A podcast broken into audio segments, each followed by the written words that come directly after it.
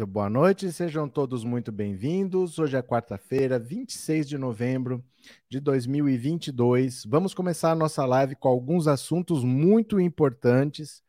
O primeiro deles, Lula deu uma entrevista hoje na Rádio CBN e vai explicar bastante para vocês o que eu tenho falado há muito tempo.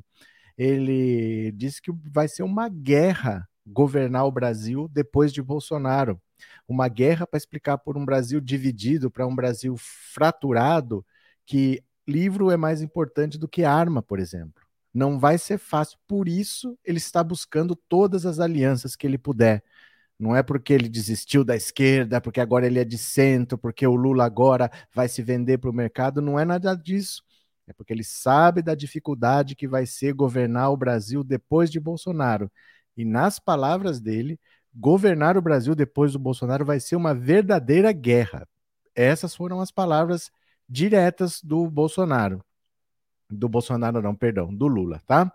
Além disso, o Sérgio Moro hoje deu uma declaração importante e disse que vai, sexta-feira, vai revelar quais foram os ganhos dele na tal consultoria Alvarez e Marçal enquanto ele trabalhou nos Estados Unidos talvez não sejam os números totais, porque nós não sabemos se o que está no imposto de renda dele é tudo que ele recebeu.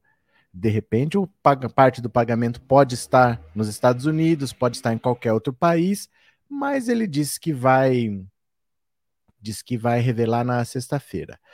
Também o tirou sarro do Lula, Sérgio Moro, debochou, porque assim, eu estava vendo uma entrevista da Glaze Hoffman falando das dificuldades técnicas mesmo para saber se você instala uma CPI contra o Sérgio Moro ou não. Pelo seguinte, é, o Sérgio Moro, quando era juiz, ele era do poder legislativo. Você querer investigar alguém do poder legislativo é complicado porque a CPI é do legislativo, perdão, perdão, Moro era do judiciário. Moro era do judiciário. Vai a CPI, que é do legislativo, investigar o judiciário, você está interferindo num outro poder tem esse aspecto. Mas hoje ele não é mais. Então, em tese, não tem esse conflito. Só que se ele não é mais, também você está falando de um particular.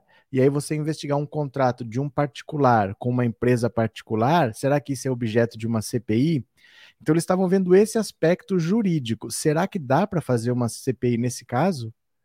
Porque se eu for contrato de particular para particular, em princípio, não tem nada a ver fazer uma CPI. Eu pago quanto eu quiser, o outro aceita quanto ele achar que deve. Mas se tem a ver, se tem interesse público, aí nós estamos falando do tempo dele como juiz, pertencendo ao poder judiciário. E aí o legislativo investigar o judiciário tem uma questão técnica. Será que pode? É interferência no outro poder, não é? Então eles estavam avaliando o que fazer. Será que nós vamos fazer uma CPI? Ela é viável? Tecnicamente, ela é viável? E parece que a orientação deles é que não mexesse com isso agora. Mas há as teorias, né? O Centrão diz, por exemplo, que o PT não quer fazer nenhuma investigação agora porque está muito longe da eleição. Diz o Centrão que o PT provavelmente queria fazer alguma coisa mais perto da eleição e não agora. Então é só por um aspecto eleitoral que não quer fazer. O Sérgio Moro já está dizendo que o Lula é arregão, que o Lula fugiu porque sabe que não ia encontrar nada, então mandou o PT não fazer investigação nenhuma, falou, arregou, Lula arregou. Vocês acreditam que o Sérgio Moro falou isso? Que ele chamou o Lula de arregão? Eu vou mostrar tudo aqui para vocês, mas são notícias importantes de hoje para a gente começar a ver. Isso tudo, lembrem, nós ainda estamos no recesso do Judiciário, nós ainda estamos no recesso do Legislativo era para estar tá todo mundo de férias, era para estar tá sem notícia, e é simplesmente tudo isso que está acontecendo. Assim que voltar do recesso, o Arthur Lira já falou que prioritariamente, de cara, em caráter de urgência, vai colocar em votação a liberação dos jogos de azar no Brasil. Cassino, jogo do bicho, ele vai querer aprovar essa votação. Tem que passar na Câmara, tem que passar no Senado. E isso é aquilo que a gente fala, né? Não é questão de se deve ter jogos de azar ou não, porque a ideia deles não é trazer grandes redes de cassino, grandes redes hoteleiras para o Brasil para operar cassinos, não. A ideia é favorecer as milícias, legalizar a entrada de dinheiro que as milícias já têm. Só que hoje essa entrada de dinheiro é ilegal. Eles têm caça-níqueis, não tem cassinos, mas tem caça-níqueis, e tem o jogo do bicho sob seu comando. Então, isso legalizaria uma atividade que financia as milícias. E aí, com financiamento oficial, com esse dinheiro sujo sendo dinheiro limpo, quem seguraria as milícias? Aí eles poderiam sim investir em pessoas de interesse dele, começar a eleger pessoas para prefeito, para governador e entrar de vez no poder. Né? Aí seria uma empresa com interesses no, no poder estatal mesmo. Então, essa que é a questão que eles vão colocar em prática. Os evangélicos já estão arrancando o cabelo, falando para o Bolsonaro vetar, mas Bolsonaro é aquele que veta e pede para derrubar o próprio veto dele. Mas esse é o cenário, tá? Deixa eu ver o que vocês estão falando aqui. Moro quer holofotes, diz Maria Carvalho. É, Ciro quer debater com Moro. Todo mundo quer debater com o Moro, ele que nunca aceita, né? Boa noite, está melhor? Estou, não é que eu estou bem ou que eu estou melhor, é que o calor está insuportável. Se o tempo tivesse bom, estava tudo certo, mas além de estar tá quente, está em torno de 35, 36 graus, eu acendo uma luz aqui, acendo uma luz aqui e acendo uma luz ali. Então você já está num quarto, num calor quente, com o ventilador soprando ar quente em você, com muita luz em cima para poder fazer a live. Ontem estava difícil, ontem eu não consegui fazer não. Mas choveu um pouco de noite, tá calor, mas tá um pouco menos. Vai, não tá 35, tá 32. Mas não tá insuportável como ontem. Ontem não, não tinha condição de respirar. Você respirava ar quente e exalava ar quente, estava difícil. Dei um banho na teca para para aliviar a situação dela, mas ontem estava demais. Obrigado, viu, Helene? Cadê quem mais? Ou o Moro só fala ou tem proteção para falar assim, é muita coragem ou burrice. Proteção do quê? Proteção do quê? Não é, não é crime chamar ninguém de arregão. É, boa noite, os dois ladrões e bandidos, ambos têm o mesmo peso e a mesma medida, tudo de ruim que eles falam é mentiras. Vocês nunca conseguem se decidir, né? Os dois são exatamente iguais. Que bonitinho. Os dois são exatamente iguais em tudo. Sei. Diva, diva. Obrigado, Mônica. Obrigado pelo super sticker. Obrigado por ser membro do canal. AD, hoje sou livre. Obrigado também pelo super chat. Obrigado por ser membro do canal. Muito obrigado, viu? Moro, você já devolveu o iPad do Arthur Neto do presidente Lula? Moro imprestável acabou com o país, seu vagabundo. Sérgio Moro arregão não quis debater com o Ciro. O Ciro tá tripudiando em cima dele, porque ele foi no Flow. E assim, são comentários muito simples, muito superficiais, muito genéricos, muitos erros assim. Qualquer um percebe que a coisa que ele está falando não tem sentido. E você nota que ele está falando as coisas sem saber do que está falando. É nítido. Você vê ele falando, ele não sabe do que ele está falando. Se você perguntar qualquer detalhe, ele não consegue dar. Mas ele vai nesses podcasts que não são pessoas que entendem de nada. É gente que bate papo. O podcast é meio uma, boteco, uma conversa de boteco, né? Uma conversa de bar. Então aí é fácil conversar com pessoas que não entendem nada, porque eles também não pedem detalhe. Ah, nós vamos, é, nós vamos melhorar o nível de emprego do Brasil. Como? Ah, gerando mais empregos. Como? Incentivando a geração de empregos. É assim. Muito superficial tudo, né? O ex-juiz parcial e ladrão não se enxerga, é um desclassificado. Mas nós vamos ver aqui, viu? Porque assim, isso não é notícia. Isso que ele chamou o Lula de arregão não é notícia, não é que saiu em jornal nenhum, está no Twitter dele. Ele tweetou isso. Por isso que eu falo para vocês, façam um Twitter, ó, me sigam lá, pensando alto RC. Tá no Twitter dele, ainda não virou notícia nos portais. Então nós já vamos ver aqui direto do Twitter dele, tá? Cadê? Lula vai vencer no primeiro turno, Ciro e Marina vão chegar em segundo, Moro, Bolsonaro, João Dória vão brigar pelo terceiro, quarto, quinto. Olha o Firmino, deu o pódio. Eu fui comprar pão agora e cheguei escorrendo o suor do rosto, dei banho na teca também, o gato. Tá certo. Moro vai ter a oportunidade de debater com Lula na hora certa, Lula é muito inteligente. Não, não acho que não. Eu acho que não vai ter debate. Eu acho que não vai ter debate para presidente. Acho que ninguém vai organizar. Porque o Bolsonaro não vai. E ele é o segundo. Então só interessa, no fundo, o debate do primeiro com o segundo. O resto é besteira. Ninguém faz debate para ver o terceiro perguntar para o quarto. Se o Bolsonaro não vai, acho difícil que alguém organize debates. As emissoras não vão organizar debates. Eu tô meio que achando isso. Ceci, obrigado por ter se tornado membro, viu? Obrigado pelo apoio, obrigado pela confiança, valeu mesmo. Muito obrigado. Você já está há oito minutos no ar e até agora não recebi notificação. Definiu o lembrete até agora nada. Conceição, é que é assim, ó. É, não é tudo que você pedir notificação que você vai receber. O YouTube só manda três notificações por dia. Dependendo de quantos canais você acompanha, de quantas notificações você não recebeu, você não vai receber. Não é tudo. Você pode pedir para receber todas as notificações, mas o YouTube só manda três por dia. Se eu fizer quatro vídeos por dia, o último ele não vai avisar ninguém. Você entende? Se eu fizer quatro, o último ele não vai avisar ninguém. Mas se eu fizer um e você já tiver recebido três notificações, você não vai receber a notificação desse um. É assim que funciona, tá?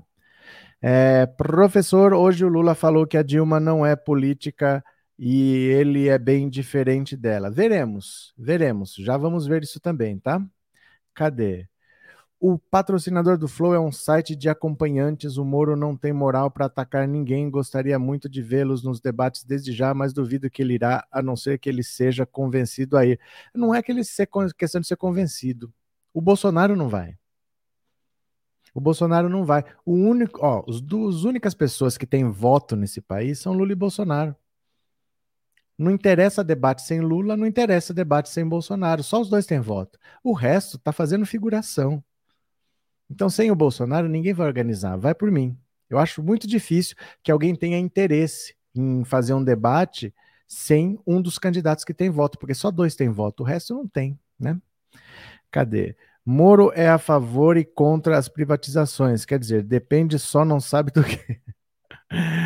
Boa noite. Viu aquela jovem encurralando o Bozo lá no cercadinho, como sempre ele fugiu? Vi e fiz vídeo hoje de manhã sobre isso. Já falamos bastante sobre isso, viu? Boa noite, venham para cá. A Helene está chamando vocês. Ó, quem puder, assista a live por esta rede aqui embaixo, ó. Assista aqui, eu não posso nem falar o nome que o YouTube não gosta muito, mas você coloca o seu celular aqui em cima que você vai direto para lá. Ou então, se você já tem o aplicativo, se você já usa, é só procurar pensando alto assista por lá, 10 minutinhos, comente por lá para eu fazer essa rede crescer. Passou de 850, eu queria chegar a mil, só ter mil pelo menos lá assistindo, né, para movimentar. Por favor, tá? Se você puder, assiste por lá. É, já que qualquer um é, pode receitar medicamento sem ser punido, não ofende os senhores médicos, ministro da Saúde Bolsonaro. João, os médicos brasileiros, eles só não gostam de médicos cubanos. Eles só saem às ruas para reclamar de médicos cubanos. O resto, Bolsonaro pode dar cloroquina para EMA, ele pode falar contra a vacinação, ele pode não usar máscara, ele pode mandar invadir hospital, mandar invadir UTI, filmar para ver se o leito está ocupado mesmo. Os médicos não estão nem aí. A direita não tem raiva do Bolsonaro. A direita não odeia Bolsonaro. A direita odeia pobre, a direita odeia o PT, a, a direita odeia Lula, mas a direita não odeia Bolsonaro, tá? Cadê? Lula na cadeira de presidente da República a partir do 1 de janeiro de 2023. Beleza, ó. Eu vou compartilhar a tela, vamos ver as notícias aqui, tá? Vamos ver aqui. Lula, estou convencido de que voltar a governar o Brasil será uma verdadeira guerra. Olha. Vejam só. Eu vou ter que diminuir porque esse banner fica muito grande. Aumenta a letra, mas aumenta o banner também. Olha.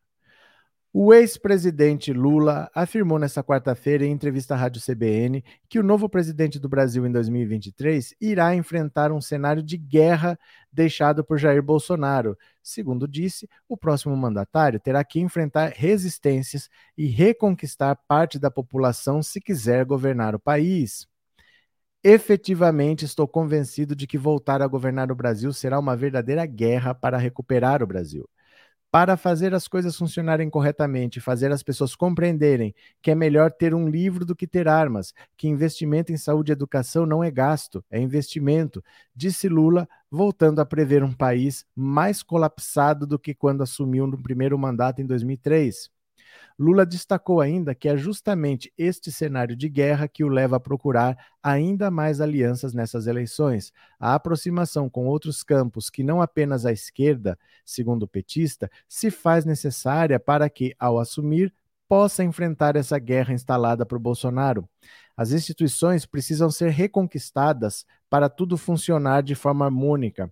Daí porque a aliança política se faz necessária, Tem muita gente que acha que é difícil fazer aliança. Eu acho importante porque você precisa ganhar e governar. O ideal seria que o PT pudesse eleger todos os deputados. Não vai acontecer. O mais importante seria a esquerda eleger a maioria dos deputados. Eu acho que é difícil de acontecer. Então, você negocia com quem foi eleito, com quem tem mandato, para você aprovar as coisas que são necessárias.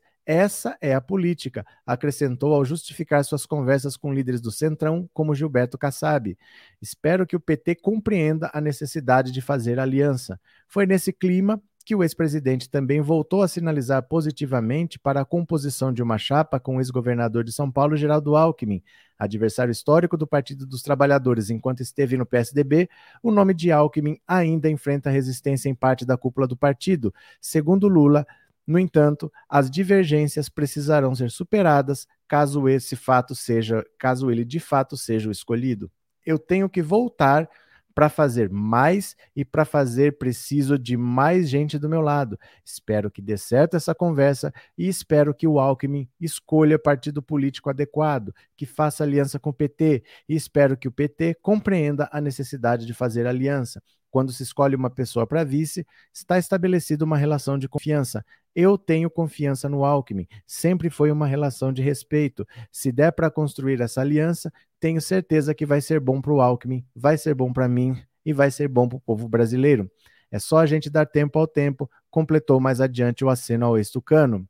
Novamente, Lula foi instigado durante a entrevista a fazer a chamada autocrítica do PT e reconhecer erros do partido durante os seus governos. Lula repetiu em tom bem humorado que deixará as críticas para os adversários e para a imprensa durante a campanha.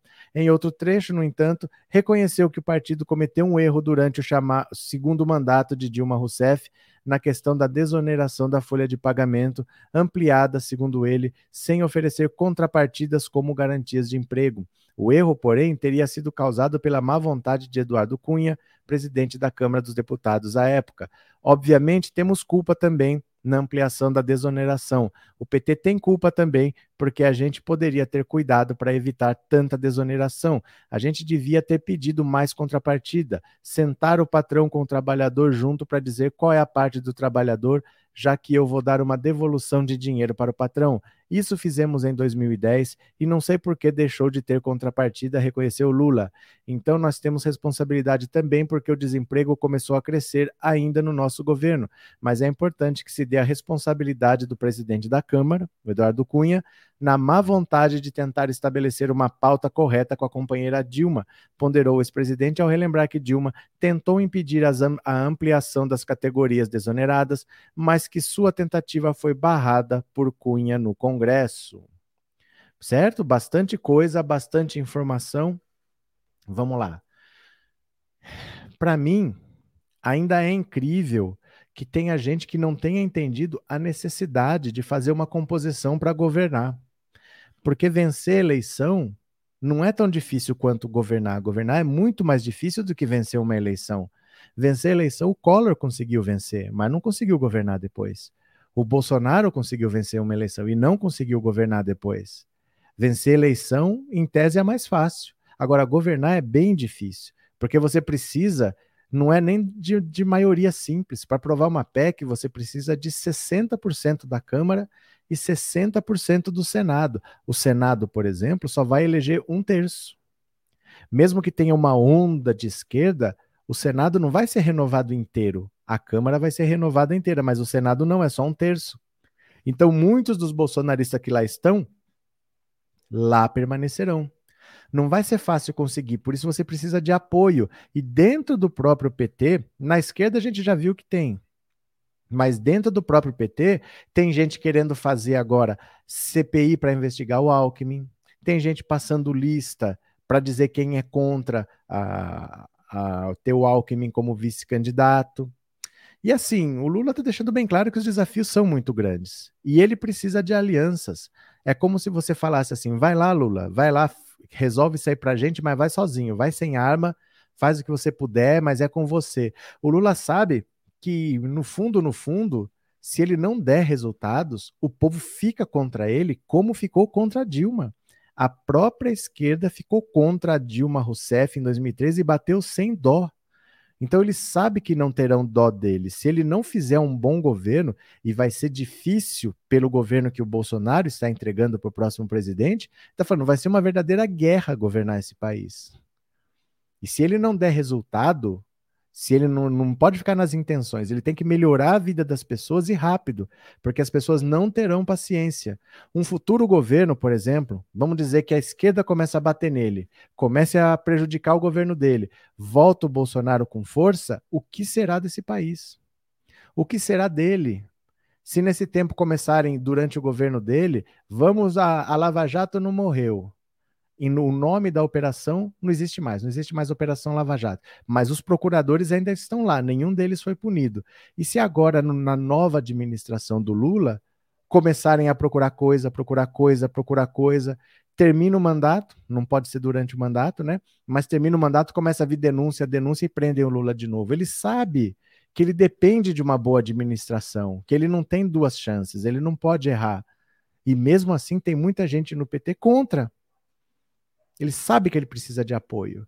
Então eu espero que as pessoas tenham um pouco de lucidez para entender que precisa ajudar. Não vai ser fácil. E o Lula não precisaria estar disputando a presidência da República pela sexta vez na vida dele. Acontece que só ele tem votos para vencer Bolsonaro nesse país. Ninguém tem nem a metade da votação do Bolsonaro. Se Bolsonaro tem seus 20 e poucos, ninguém tem nem 10 parece que é fácil. Bolsonaro faz tanta besteira que parece que é fácil ganhar do Bolsonaro. Só que ninguém tem nem a metade dos votos do Bolsonaro. Então nós precisamos vencer, precisamos governar e só tem uma chance. Não dá para governar mais ou menos. Não dá para não melhorar, porque as próprias pessoas que não estão aceitando agora o Alckmin vão ser as primeiras a atacar pedra, e vocês sabem que há setores da esquerda que criticam mais o PT do que o Bolsonaro. Fazem mais oposição ao PT do que ao Bolsonaro, né? Então vamos ver para onde que vai quando vamos dizer que o Lula vença as eleições e que ele comece realmente a administrar com as dificuldades que vai ter. Vamos ver como a esquerda vai se comportar. Eu espero que tenham sabedoria e que pensem que o pior que seja um governo de esquerda, não há governo de direita que seja melhor para o trabalhador, porque eles simplesmente não olham para o trabalhador. Eles só olham para o patrão, para o investidor, para o mercado financeiro, para os grandes empresários. Espero que eles tenham sabedoria para entender isso. Né? E quando ele fala da, da Dilma Rousseff, ele fala que nós cometemos erros, que a Dilma foi muito prejudicada pelo Eduardo Cunha. É isso que eu falo para vocês, gente.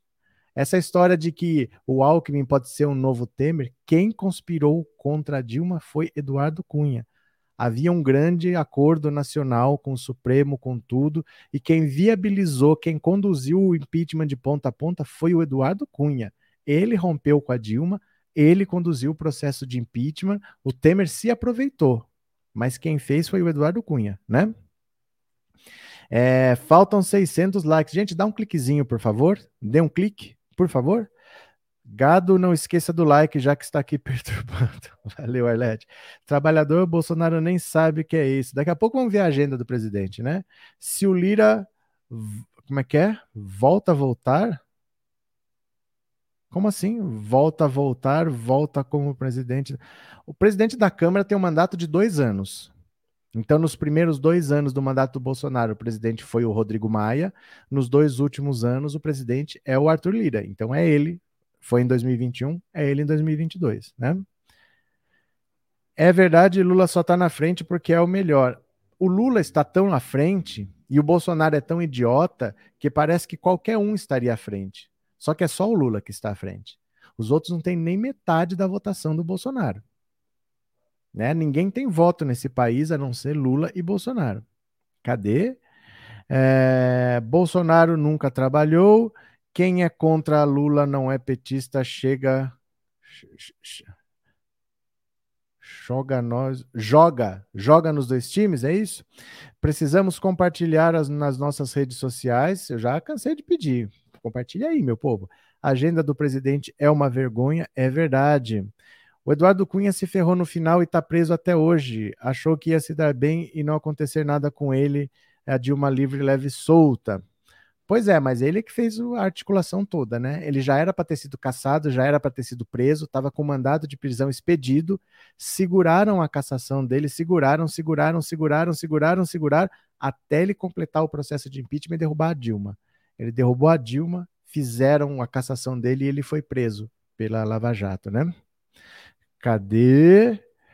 Votei no Bolsonaro na enquete, mas os dois são arregões. É, Hoje estão chorando que, que estão há quatro anos sem aumento de salário. Ciro, daqui a quatro anos, pode ser presidente caso Lula não se candidate à reeleição. O, o Raia é o negacionista da política. O, o Ciro Gomes já disputou uma eleição em 2018 em que não havia um candidato do governo, não havia o Lula na eleição e ele não passou de 12%. Gente, o Ciro não tem voto. O Ciro não pode ser presidente nunca, porque ele não tem voto. Vocês sabiam que é preciso ter voto para ser presidente? O Ciro não tem voto. Se ele não fez nada em 2018, ele não vai fazer nunca mais. Ele está saindo dessa eleição menor do que ele entrou, né? Eu acredito que o Lula falou, vai ter muitas lutas, vamos juntos para a guerra, juntos venceremos, não temos o direito de errar. É, o problema é esse vamos juntos para a guerra, porque muitos não vão.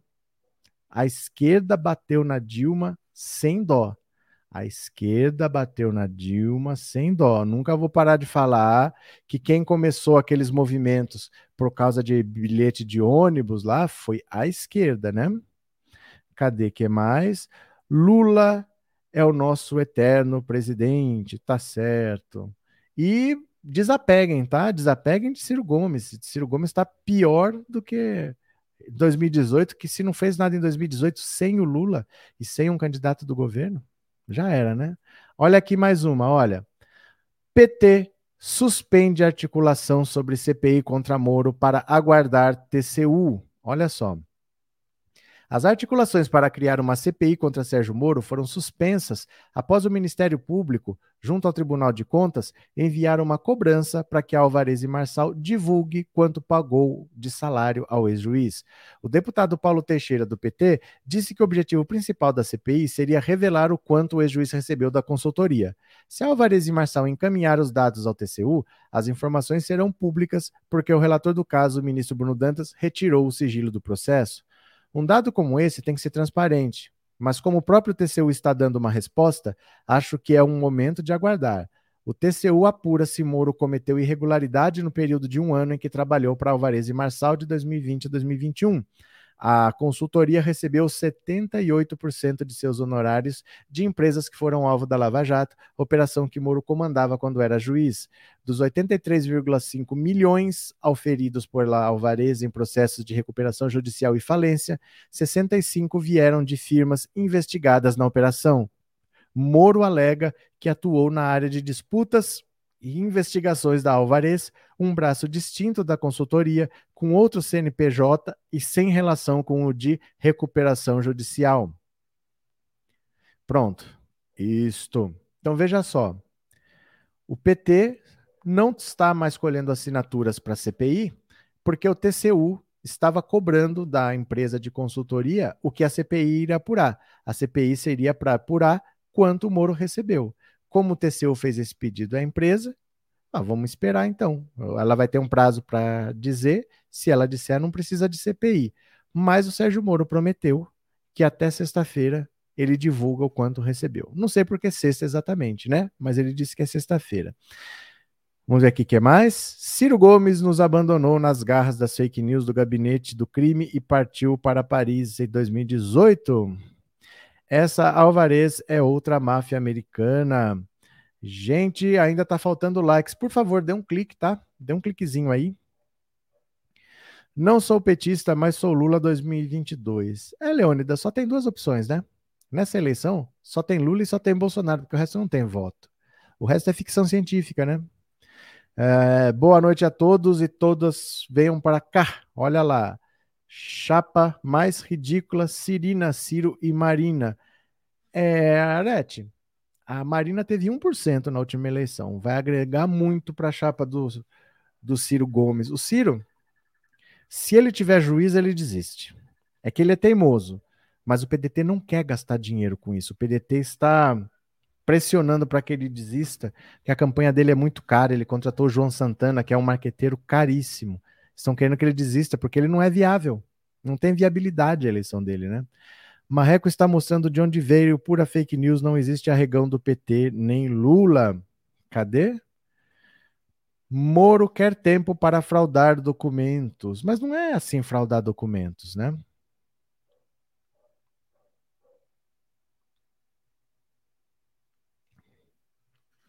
Às vezes, eu acho que vocês pensam que é assim: é, o aluno foi para a escola, o professor mandou o boletim para o pai assinar.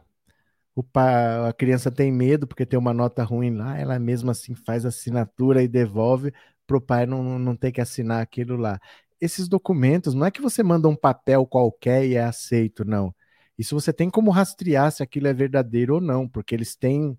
É, é, difícil explicar tecnicamente de uma maneira simples, mas quando você envia um documento desse, você tem como saber se ele é verdadeiro ou não. Não é qualquer papel, ah, tá bom, anexa aqui, põe lá. Não é assim. Manda um documento fraudado e tudo bem.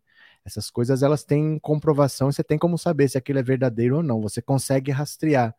Né? Então é isso, eu posso eu, e você vai e verifica se é. Não é o que der você aceita, não é tão simples assim não, viu? Por favor, moderem o linguajar, o próprio YouTube bloqueia. Se não mostro e se pedir, pera lá. Se não mostrou e pediu tempo para mostrar, é porque tem algo de errado. Não sei se tem algo de errado. Eu acho até que tá, deve estar tá tudo certo ali. Acho que deve estar tá tudo certo ali. Às vezes você não recebe tudo na pelo meio esperado, sabe? Às vezes tem outras maneiras de pagar e pode estar tá em algum outro lugar que não passe por ali. Talvez ali esteja tudo certo, não sei. Realmente eu não sei, só vendo o que, que tem lá. Mas eu acho que talvez não esteja tudo ali, né? Por isso que era importante ter uma CPI para a CPI investigar. Se depender simplesmente do que ele mostrar, provavelmente ali deve estar tudo certo. Você sabe, quer ver? Eu vou dar um exemplo para vocês.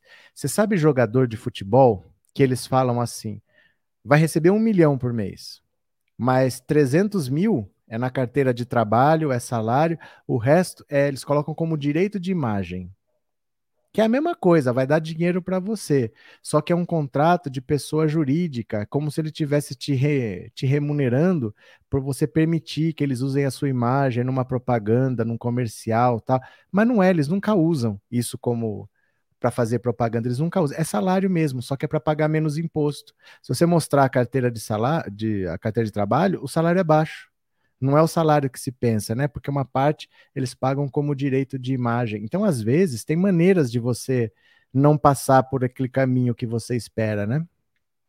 Cadê? É, Célia Borges, os jogos da Caixa não têm armas, drogas, cabaré, prostituição, milícias e outros. O que aconteceu? O que aconteceu? Cleide, Moro deve ter feito um bem bolado, não confio nesse homem, ele é cheio de artimanhas. É, eu acho que provavelmente não deve ter passado pelo meio oficial o pagamento para ele divulgar assim. Não sabemos, né? Vamos esperar. É, soube dessa pesquisa? Eu soube de várias pesquisas. Qual pesquisa? Já raiou a liberdade no horizonte do Brasil. Valeu, Joel. É, boa noite. O senhor faz cada pergunta difícil, moroboso. Não, vocês é que têm preguiça de responder. Toda pergunta para vocês é difícil, vocês que têm preguiça. Moro e Dallagnol são mafiosos, está provado por Glenn Greenwald. Oi, Mônica, boa noite, estou aqui, pronto. Ó, vou fazer uma pergunta para vocês então. Quem achar que é difícil não responde. Por que vocês acham que tem uma parte da população que não gosta do PT? Vou repetir. Por que, que vocês acham que tem uma parte da população, vocês sabem que existem, são pessoas que nunca gostaram, não gostam e nunca vão gostar. São pessoas que nunca votaram, não votam e nunca vão votar. Por que, que tem uma parte da população que não gosta do PT? O Lula respondeu isso na entrevista hoje. Então eu estou aqui com a notícia separada e nós vamos ver daqui a pouco. Mas eu quero saber sua opinião. Não é para escrever no chat aqui. É para mandar mensagem de áudio no WhatsApp 14 997790615. Esse número é o WhatsApp para mandar mensagem de áudio, voz, voz, 10 a 15 segundos. Por que você acha que tem gente que não gosta do PT? Qual que é a sua hipótese? Por que que é? Porque não gosta do Lula? Porque o Lula é nordestino? Porque não gosta de pobre? Porque por que que é? Você vai me dizer no WhatsApp 14 997790615, mas é para dizer lá no WhatsApp, não é para ficar escrevendo aqui não, tá? Porque aqui, ó, bagunça tudo se começa cada um falar de uma coisa diferente. Diga no WhatsApp por que que você acha que tem pessoas que não gostam do PT. O Lula respondeu na entrevista hoje. Aí nós vamos ver junto, você vai perceber se tem a ver ou se não tem a ver. Vamos refletir, tá bom? Vou ler outra notícia aqui, ó aliados de Moro defenderam divulgar honorários. Olha só. Ao anunciar agora há pouco nas redes sociais que apresentará os honorários recebidos pela Alvarez e Marçal à população na sexta-feira, Sérgio Moro demonstra ter aceitado os conselhos de seus aliados, que pediam que o ex-juiz expusesse logo os dados para pôr fim às especulações sobre eventuais irregularidades no contrato com o escritório. Um dos principais conselheiros políticos de Moro, o senador Álvaro Dias, defendeu ao ex-ministro que se antecipasse a divulgação dos dados ao TSE, uma vez que as informações de bens dele, enquanto candidato, terão de se tornar públicas para a Corte Eleitoral em breve. Diz Álvaro Dias. Na prática, ele só se antecipará alguns meses da divulgação, já que essas informações constariam da declaração de imposto de renda dele e também seriam repassadas ao TSE.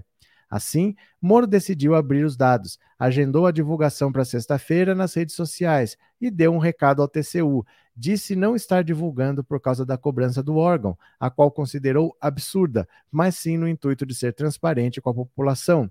Ontem, o procurador do Ministério Público, junto ao TCU, Lucas Furtado, propôs que o órgão obtenha informações junto ao Banco Central e ao COAF a respeito dos honorários recebidos pelo ex-ministro ao rescindir contrato com Alvarez e Marçal, no qual ele atuou após deixar o governo.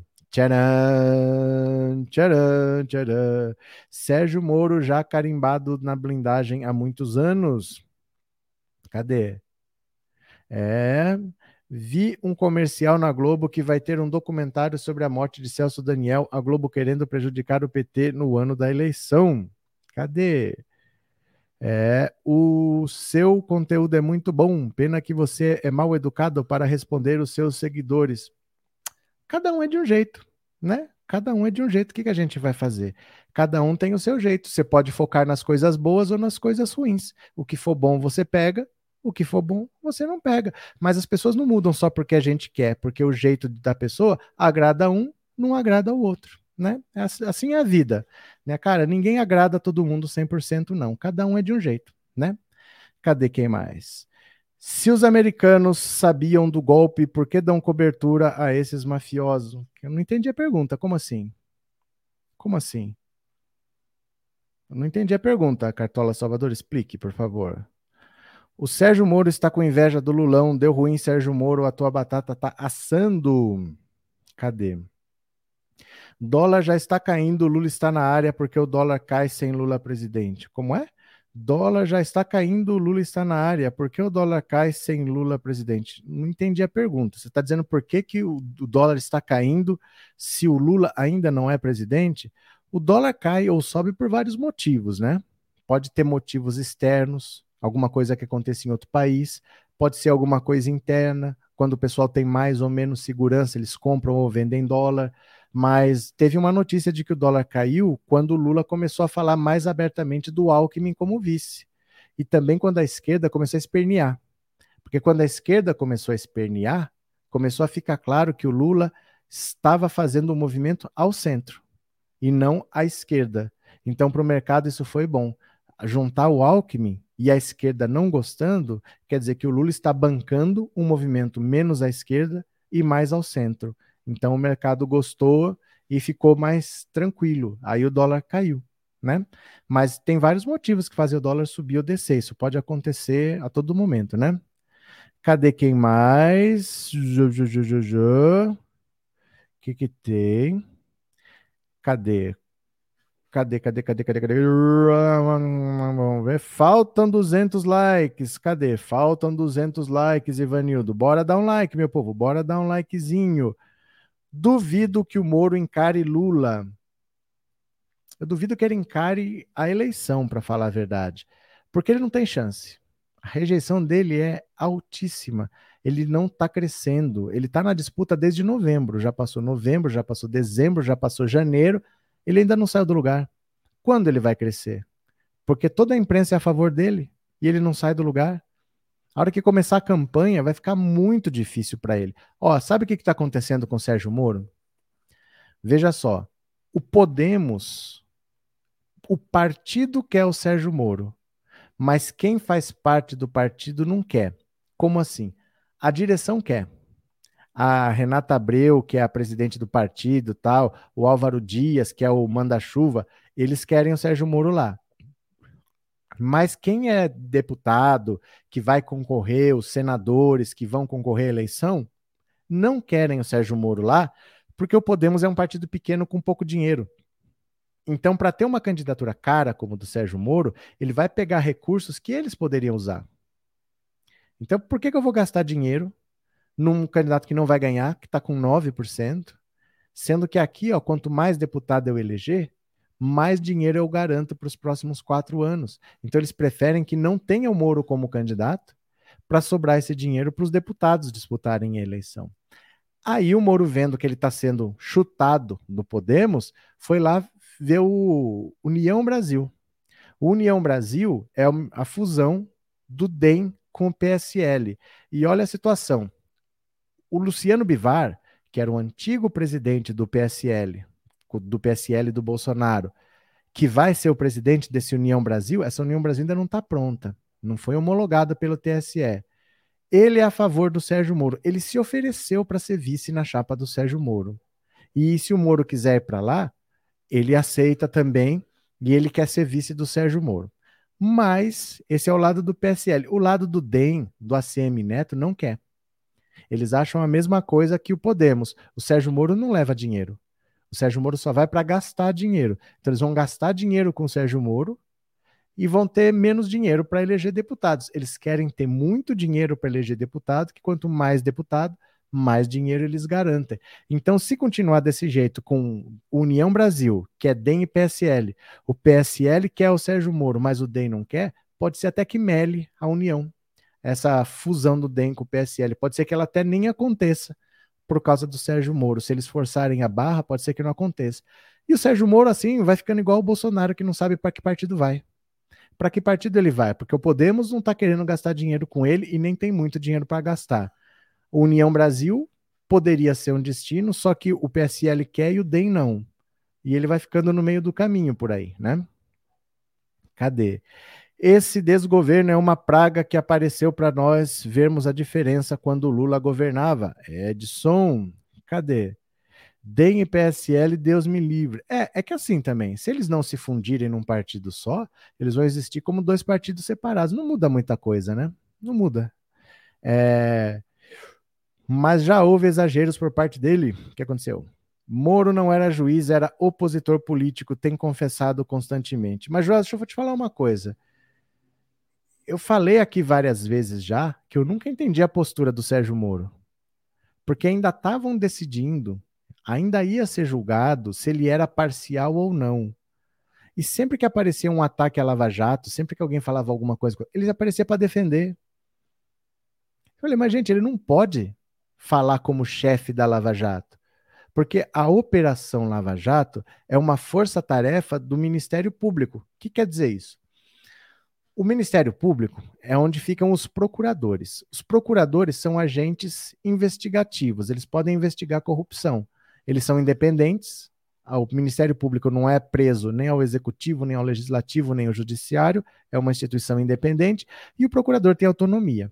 Então, por exemplo, eu sou procurador, eu olho ali e falo, aquela obra da prefeitura tem alguma coisa, eu vou investigar, eu vou investigo. Eu investigo, se eu precisar de quebra de sigilo, eu vou para um juiz, explico: olha, eu preciso que o senhor me autorize a quebrar o sigilo bancário dessa pessoa. Explico por quê, o juiz autoriza ou não. É assim que funciona. Quem investiga é o Ministério Público. Ele só vai ao juiz se ele precisar de alguma coisa, mas não é o juiz que comanda a força-tarefa, a, a investigação. Força-tarefa é o seguinte: como os investigadores são independentes, eles fazem o que eles querem. Só que às vezes você pode reunir um grupo aqui e falar: façam especificamente isso. Dentro daquilo lá, eles têm autonomia, mas eles estão lá para fazer uma coisa específica. Isso é uma força-tarefa. A Operação Lava Jato era uma força-tarefa do Ministério Público. Quando eles precisassem de alguma coisa, olha, eu preciso de autorização para isso, eles recorreriam a um juiz. Não é para o juiz ser o chefe da Lava Jato. E o Moro sempre falava que a Operação Lava Jato combateu a corrupção, que ele chefiou isso aqui. É um erro dele. Ele sempre falou isso. Isso é a confissão de que o julgamento do Lula nunca teve juiz. Porque o juiz ele, tem, ele não tem parte, ele não tem lado. Você vem um lado aqui, vem o outro lado aqui, eu ouço os dois e decido, mas ele não pode estar de um lado ou do outro. E ele sempre falou isso, ele sempre se colocou como alguém da Lava Jato, como o chefe da Lava Jato. Ele sempre falou o que a Força Tarefa fazia, a Força Tarefa era importante, foi não sei o quê, mas ele nunca foi da Lava Jato. Quando ele se coloca como chefe da Lava Jato, ele está confessando a própria parcialidade, né? Ele tinha lado, sempre teve. O absurdo disso tudo é um cara que quebrou o Brasil, prendeu inocentes e continua impune. O juiz no Brasil normalmente fica impune. Dificilmente um, Brasil, um juiz no Brasil paga pelo que ele fez, né? O sistema judiciário ele não vai atrás dos próprios membros do judiciário. Né? Boa noite, Iva. Boa noite. Cadê? Mesmo Moro revelando quanto ganhava, não o isenta de suas culpas. Não, não tem nada a ver uma coisa com a outra, né? Não tem nada a ver uma coisa com a outra, não. É parte do problema, mas o problema é bem maior. Boa noite, receba um beijo no seu coração aqui de Camocim, no Ceará, Miranda Alcântara. Outro beijo para você de como de Camocim. Professor, eu acho que o Moro vai para o não sei onde, Pedro. Tá certo. Boa noite, Sérgio Moro tem orgulho de ter comandado a Lava Jato, então ele tem orgulho de ter agido com parcialidade, ou seja, ter orgulho de ser pilantra. É porque não pode um juiz comandar uma operação de investigação porque a operação de investigação tem um lado, ela está acusando. O juiz não pode ter lado. Eu nunca entendi ele se colocar como chefe. Toda vez que se falava alguma coisa contra a Lava Jato, era ele que vinha para defender. Eu não sei por que a imprensa passa pano para essas coisas, porque era tão evidente. É tudo tão evidente que ele se colocava como chefe da Lava Jato, ou seja, todos os julgamentos dele foram parciais. Se ele se coloca, olha, ele chega ao cúmulo de dizer que ele não conseguia combater a corrupção como juiz e foi para o Ministério, Ministério da Justiça para combater a corrupção com outras ferramentas. E agora ele quer combater a corrupção com, na política. O juiz não combate corrupção. O juiz julga. O juiz ele espera o caso chegar. O caso chega, ele decide, mas ele não é polícia, ele não sai por aí para combater corrupção.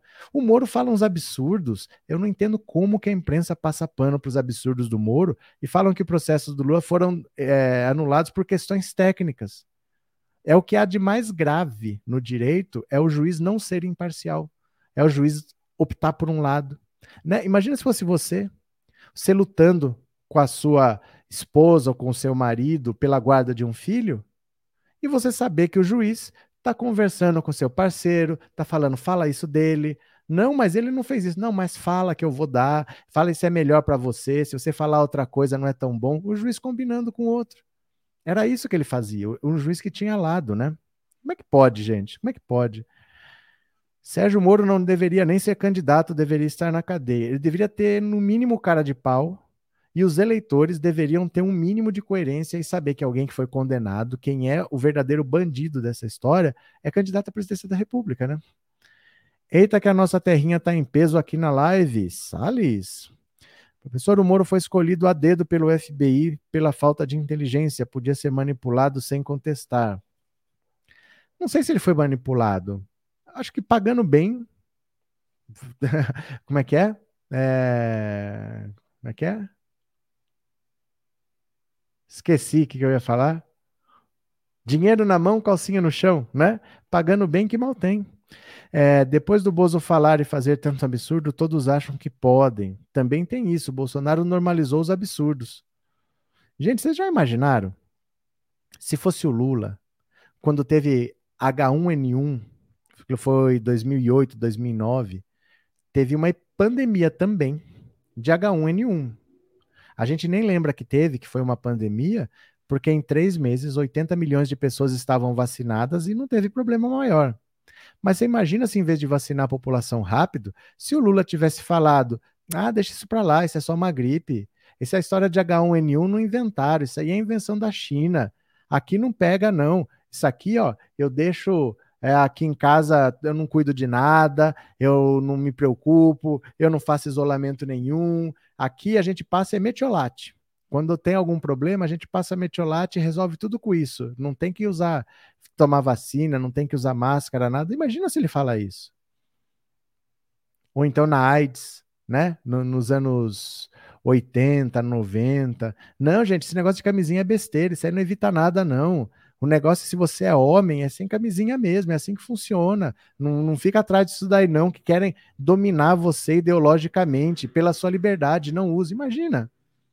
É o que o Bolsonaro faz. E as pessoas dão risada. Eu vou mostrar aqui, está separado. Acho que é o, o próximo que eu vou mostrar daqui a pouco no dois caminhões, eu vou mostrar a cidade onde é que foi aqui, dois caminhões percorrendo uma cidade com carro de som assim, ó, com caixa de som falando para as pessoas não se vacinarem, que a vacina é experimental. É nesse nível que chegam os absurdos, da pessoa pagar um carro de som para ficar circulando numa cidade, né? Ciro não corre o risco de ficar atrás do Cabo da Ciolo nesta eleição. Eu diria para você que se o Cabo da Ciolo disputasse a eleição, ele ficaria à frente do Ciro, e eu não falo brincando, não. Eu acho que o Ciro vai fazer uma campanha ridícula se ele for até o final. Acho que ele ficaria atrás do Cabo da Ciolo, sim, viu? Cadê? Pandemia de H1N1, na época eu trabalhava em laboratório em Jacarepaguá e fizemos muito Tamiflu. Pois é, então. Imagina se, o, se fosse o Lula que tivesse esse comportamento que o Bolsonaro tem, as pessoas acham que é normal, né? É, ou tomar Coca-Cola para problema digestivo. Ele, quando tem problema digestivo, ele toma Coca-Cola e fica bom, né? Para mim, o Lula só não ganha no primeiro turno se não deixarem ele ser candidato. Não existe essa possibilidade, viu? Não existe essa possibilidade, não. Olha, mas você acha. Por que, que tem gente que não gosta do PT? O Lula respondeu. 14 997790615. Você vai dar sua opinião no WhatsApp e eu vou ler já já, tá? Eu já vou ler. Deixa eu falar aqui, ó. Olha, olha a petulância, a arrogância desse Sérgio Moro, se não é para dar um croque na cabeça dele. Dá uma olhada. Olha o Twitter do Sérgio Moro. Com medo, vou ampliar aqui um pouquinho para vocês, ó. Com medo das verdadeiras, das verdades incômodas que iriam surgir, Lula manda o partido desistir da CPI contra mim. Lula arregou. Vocês acreditam nisso? que o Sérgio Moro fez isso, que isso é o Twitter oficial do Sérgio Moro, ó. Ele falou isso. Com medo das verdades incômodas que iriam surgir, Lula manda partido desistir da CPI contra mim. Lula arregou. Aqui, ó.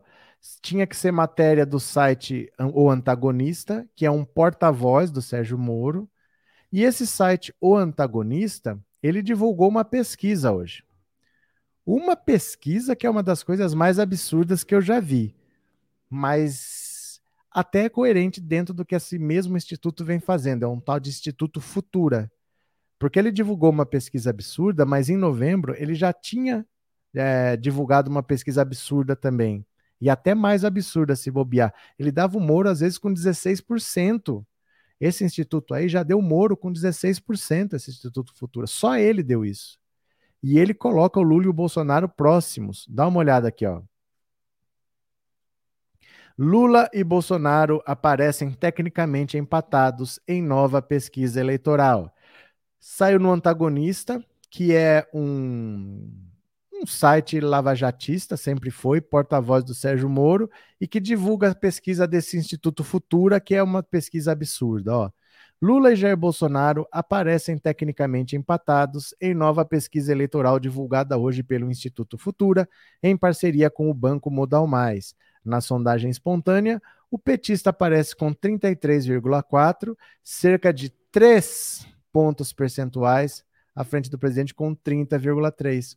No cenário estimulado, Lula teria 36,9 enquanto Bolsonaro surge com 31,4. Só 5 pontos, né? Uma diferença de 5,5 pontos percentuais. Sérgio Moro aparece distante com 8,5, à frente de Ciro Gomes com 5,6. No segundo turno, o ex-presidiário bateria o atual presidente por 50,4 a 37,8. Ó, por aqui você vê se eles são isentos. Por aqui você vê se eles são isentos. Então olha o que essa pesquisa deu. Se a eleição para presidente fosse hoje, se os candidatos fossem estes, em quem você votaria para presidente da República? Lula com 36, Bolsonaro com 31. Aí Moro com 8, Ciro com 5, Dória com 2, André Janones 2, Bolos com 1, Rodrigo Pacheco 06, Simone Tebet 05, pronto, né? Você até pode ficar preocupado se você não procurou, o que, que esse Instituto Futura mostrou na pesquisa anterior deles. E a pesquisa anterior deles é mais maluca do que essa. Eu procurei. Estava também onde? No antagonista. Ó, com Lula e Bolsonaro estagnados, Moro dispara e Ciro some. Ó, 24 de novembro de 2021. Olha o que, que esse Instituto Futura falou. Pesquisa Futura Modal Mais, divulgada na quarta, mostra Sérgio Moro com 13,6% das intenções de voto, em cenário com Lula 37 e Bolsonaro 30. Ó, ninguém dá essa diferença só de 7. Só que esse instituto, além de ele dar pouca diferença, ainda superestima o Moro. Ciro Gomes com 7,5, Bolos com 2, João Dória com 2. Na simulação com Eduardo Leite, ex-juiz da Lava Jato, marca 11,9 e Gomes, Ciro Gomes 6,2. Na simulação com apenas quatro candidatos, com Eduardo Leite e sem Ciro, Moro alcança 16. Com Dória e sem Ciro, varia para 16,3. Gente, que pesquisa está dando Sérgio Moro com 16,3? Na pesquisa espontânea, Moro alcança 4,7, Ciro fica com 2,6, mas ambos ainda são desconhecidos para a maioria do eleitorado. Segundo a sondagem, apenas 17,9% dos entrevistados sabem que o ex-ministro da Justiça é candidato. Lula 32, Bolsonaro 29 seguem na frente na espontânea, mas tem pouquíssimo potencial de crescimento, enquanto 49,5 sabem que o presidente tentará a reeleição, outros 45 disseram saber que o petista vai concorrer em 2022. Veja, uma pesquisa que já deu, cadê? Uma pesquisa que chegou a dar, opa, cadê o dado aqui? 16,3 para Sérgio Moro. É essa pesquisa que está dizendo agora ó, que Lula e Bolsonaro aparecem tecnicamente empatados. Esse instituto futura não tem credibilidade nenhuma. Esse site, o antagonista, sempre foi um site lavajatista. E o Sérgio Moro teve a petulância de dizer que o Lula arregou. O que, que vocês acham disso, hein? O nome já diz anta, o antagonista que me desculpem as antas. Professor, essa pesquisa é armação, canalhas. É, não tem muita explicação. Não tem muita explicação para essa história de que o Lula e o Bolsonaro estão colados e o Sérgio Moro está com 16, isso em novembro. Gente, em novembro foi quando ele se filiou ao Podemos. Ele não era um nome assim que você sabia que ia ser candidato, ele estava morando nos Estados Unidos. Como é que tanta gente ia votar no Sérgio Moro em novembro e agora é menos? Depois dele estar convivendo, dele ir aos programas, dele dar entrevista. Agora tem menos gente que quer. E ele nem era candidato ainda, tinha acabado de se filiar ao Podemos, e essa pesquisa estava dando até 16,3 para o Sérgio Moro. Vocês percebem que absurdo? Essa pesquisa é deslavadamente mentirosa. Eu tô com uma coceira no meu nariz. Essa imprensa é muito baixa. Esse tipo de jornalismo nojento deveria ser condenado. Cadê que mais? Esse Instituto Futura fez parte da ponte para o futuro do Temer? Não tenho a menor ideia. Eu fui ver de onde era esse instituto aí. Instituto meio esquisito, não entendi direito, não. Cadê? Acho que é Moro, né? Deveria anunciar seus ganhos no primeiro de abril. Moro dispara, a Polícia Federal está correndo atrás dele. Como é? O Noé já dizia, é uma anta, mesmo esse antagonista, me desculpem as antas. O Noé? O Noé? Cadê? Até para piadista, Moro é incompetente. Marreco tá morrendo de medo de uma CPI aparecer a propina que o Zucoloto cobrou do Tacla Duran. É, valeu, Antônio. Abraços. Se o Lula é ex-Bolsonaro também Sérgio Moro será o futuro presidiário. Eu tenho certeza que até o ar vai ficar mais leve, mais puro de se respirar aqui no Brasil quando o vagabundo do Bolsonaro for retirado da presidência. Cadê? Professor, hoje é meu aniversário. Obrigado pelo presente. Valeu, Maria Lúcia. Deixa eu pegar aqui para você. Está fazendo aniversário? Espera só um pouquinho. Deixa eu pegar aqui o fone. Para todo mundo que está fazendo aniversário hoje, parabéns de mamãe Dilma. Parabéns. Vamos cantar parabéns para você, em cada um na sua língua. Will you join me, each one singing happy birthday in his own respective language, shall we? Ah, então, happy birthday to you. Happy birthday to you. Happy birthday. Happy birthday to you.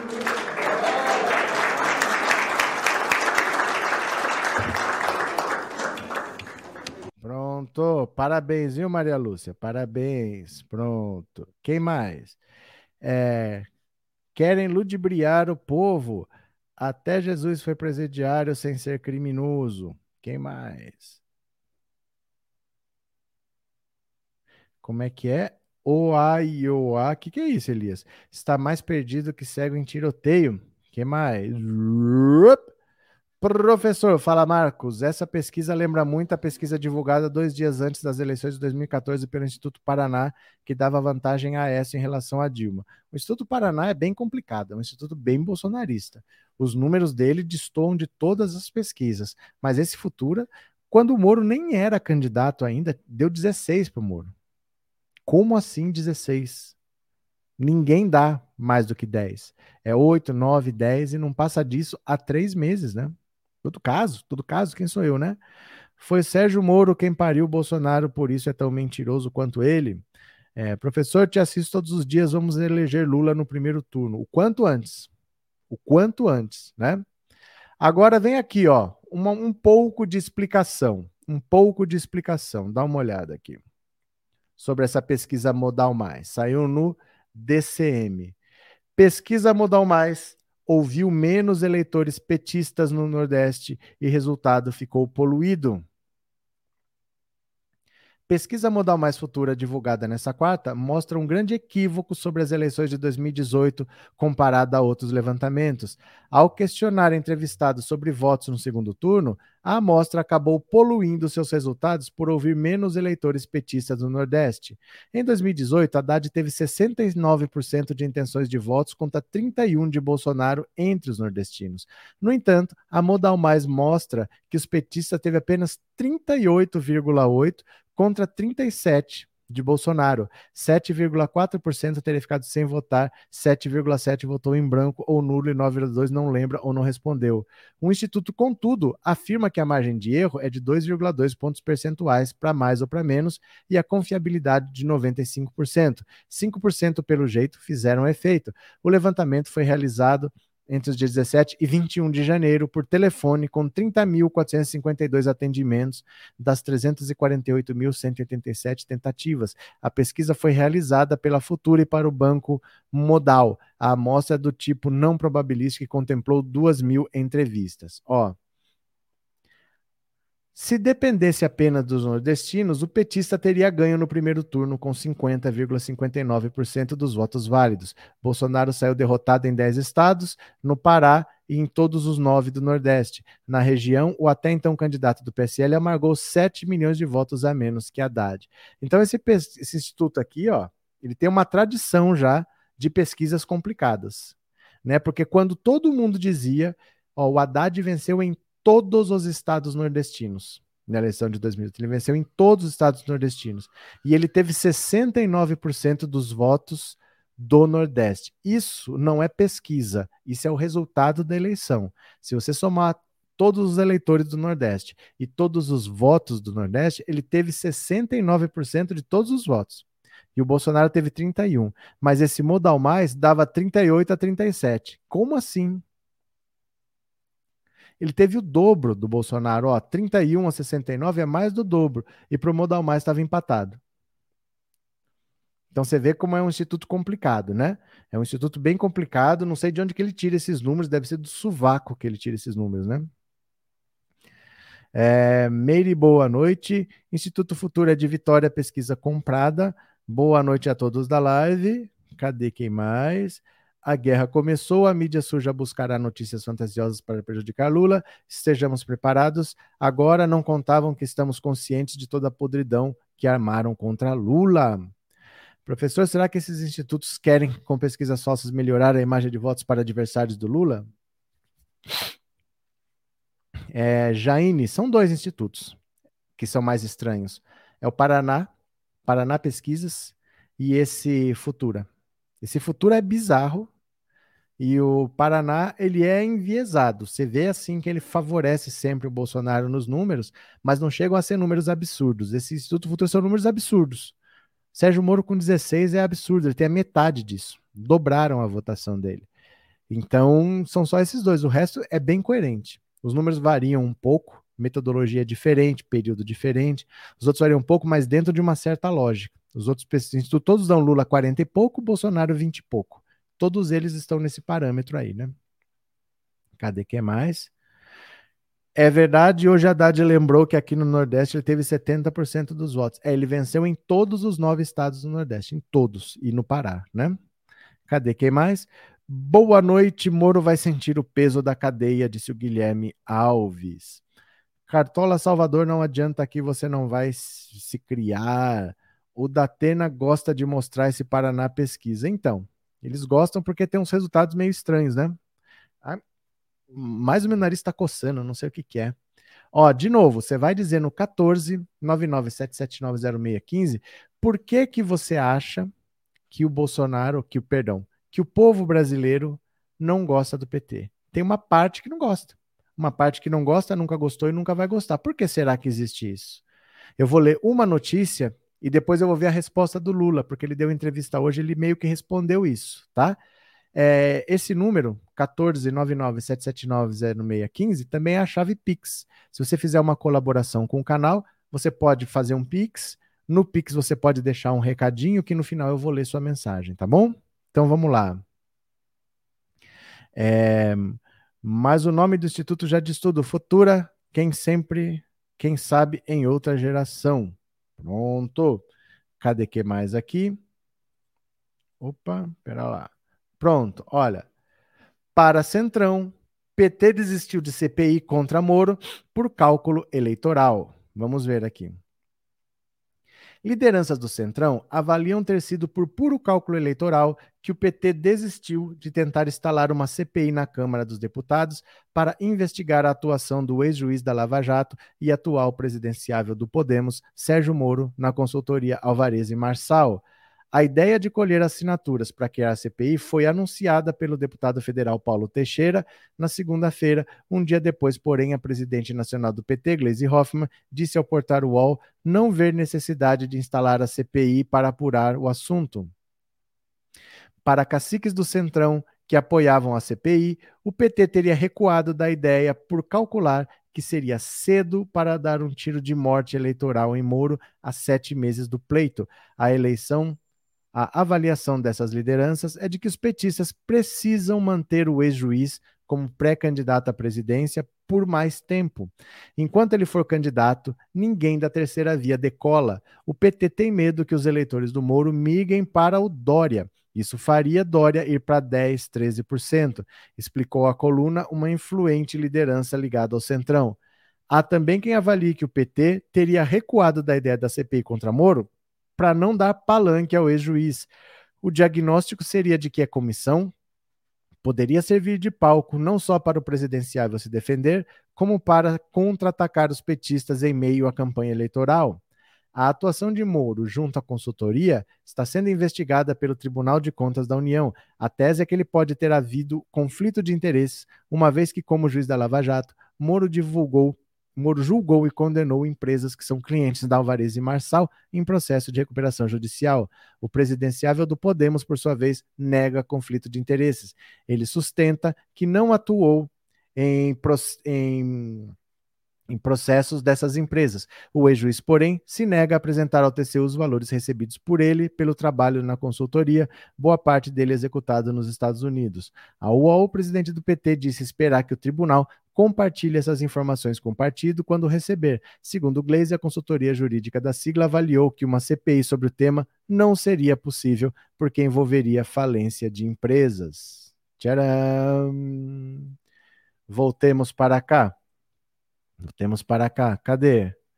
Para que gastar uma CPI com o marreco depenado? Deixa para fazer a CPI das rachadinhas, pegar o Carluxo com as tangas de fora. Olha, eu falei para vocês que é muito difícil instalar uma CPI em ano eleitoral. É muito difícil conseguir juntar todo mundo, porque há muitos interesses, a maioria está pensando na própria reeleição, e você querer montar uma CPI num ano eleitoral, que eles só querem viajar o Brasil fazendo campanha, é muito difícil, né? É muito difícil. Vamos ver aqui. César, professor, ontem assisti a playlist sobre racismo estrutural. Parabéns pelo conhecimento, pela didática e pelo conteúdo. Só achei um problema, me prendeu a atenção até as três da manhã. Parabéns. Valeu, César. É, obrigado por ter assistido, obrigado pelo superchat, obrigado por ser membro. E tá lá. Quando quiser assistir, tá lá de novo, né? Não precisava ter ficado até as três da manhã, porque tá gravado, mas tá sempre lá para quem quiser assistir é, são os vídeos bem do começo do canal. Na verdade, não tinha o canal ainda quando eu fiz aqueles vídeos lá. Eu postava um vídeo a cada dois meses. Mas fica lá, né? Faz parte da história. Obrigado, viu, César? Obrigado pela colaboração e obrigado por ser membro do canal. Cadê? É, as obras de, da transposição atravessam cinco estados. Não se faz em um ano. Lula e Dilma trouxeram água para o Nordeste, tá certo? Oi, pessoal, vamos fazer essa rede crescer. Bora, galera. Ó, quem puder, por favor, quem puder, por favor, dá uma forcinha aqui, ó. Dá uma forcinha aqui nessa rede. Pode ser? Posso contar com vocês? Vocês ouvem isso aqui, não fazem, né? Vocês não pegam assim e falam, deixa eu instalar esse aplicativo aqui, vamos usar. Gente, aprendam a usar outras redes, viu? Se você só ficasse usando o Orkut, o que você ia fazer quando o Orkut acabou, né? As coisas são assim. Não dura para tanto tempo, não, viu? Melhor coisa é deixar o Marreco passar vergonha na eleição. É que é muito difícil montar CPI em ano de eleição. Eu até achava que se fosse no Senado, era mais fácil, porque no Senado, dois terços do Senado não vai disputar a eleição. Eles não estão pensando é, o que, que vai acontecer em outubro. Mas a Câmara, todo mundo vai disputar a eleição. Então é muito difícil você juntar esse pessoal para fazer uma CPI agora, né? Muito difícil em ano eleitoral. É, professor, faz aí uma pesquisa: quem é mais ladrão, Lula ou Bolsonaro? Essas coisas não são para ser definidas por pesquisa. Essas coisas são para ser definidas por provas. Você tem que ter provas do que você fala. Aí você sabe qual é o resultado, né? Mas não é por pesquisa. Ser ladrão ou ser inocente não é questão de opinião. É questão de fatos. Você tem que ter fatos, você tem que ter provas, né? Quem está sendo investigado em três inquéritos no STF, quem tem todos os filhos investigados ao mesmo tempo, quem tem esposa e ex-esposas todas investigadas ao mesmo tempo, nós sabemos quem é, né? Cadê? Uh, Marlene Silva Guerreira, valeu, Meire. Helena, professor, mal sem mexer no celular, mas é assim mesmo. Quando a gente começa, a gente não sabe, mas a gente aprende. A gente aprende, tudo que a gente quer, a gente aprende, porque não precisa aprender para hoje, precisa aprender para amanhã, mas uma hora aprende. Se você ficar mexendo todo dia, uma hora aprende, né? Cadê? Washington Cortes, o gado mais sem noção do planeta, não tem provas contra Lula. Bom, se tivesse, o Sérgio Moro tinha usado, né? Porque ele ficou quanto tempo lá julgando, julgando, julgando, para no final não ter provas, né? Ó, eu vou ouvir a opinião de vocês agora. Eu vou ouvir a opinião do WhatsApp. Eu quero saber por que, que você acha que uma parte dos brasileiros não gosta do PT. Então agora, vamos lá ver a. Cadê? Vamos ver as mensagens do WhatsApp. Do WhatsApp, cadê? Bora.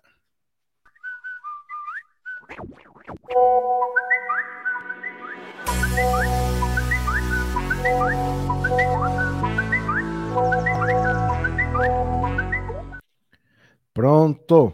Vou compartilhar.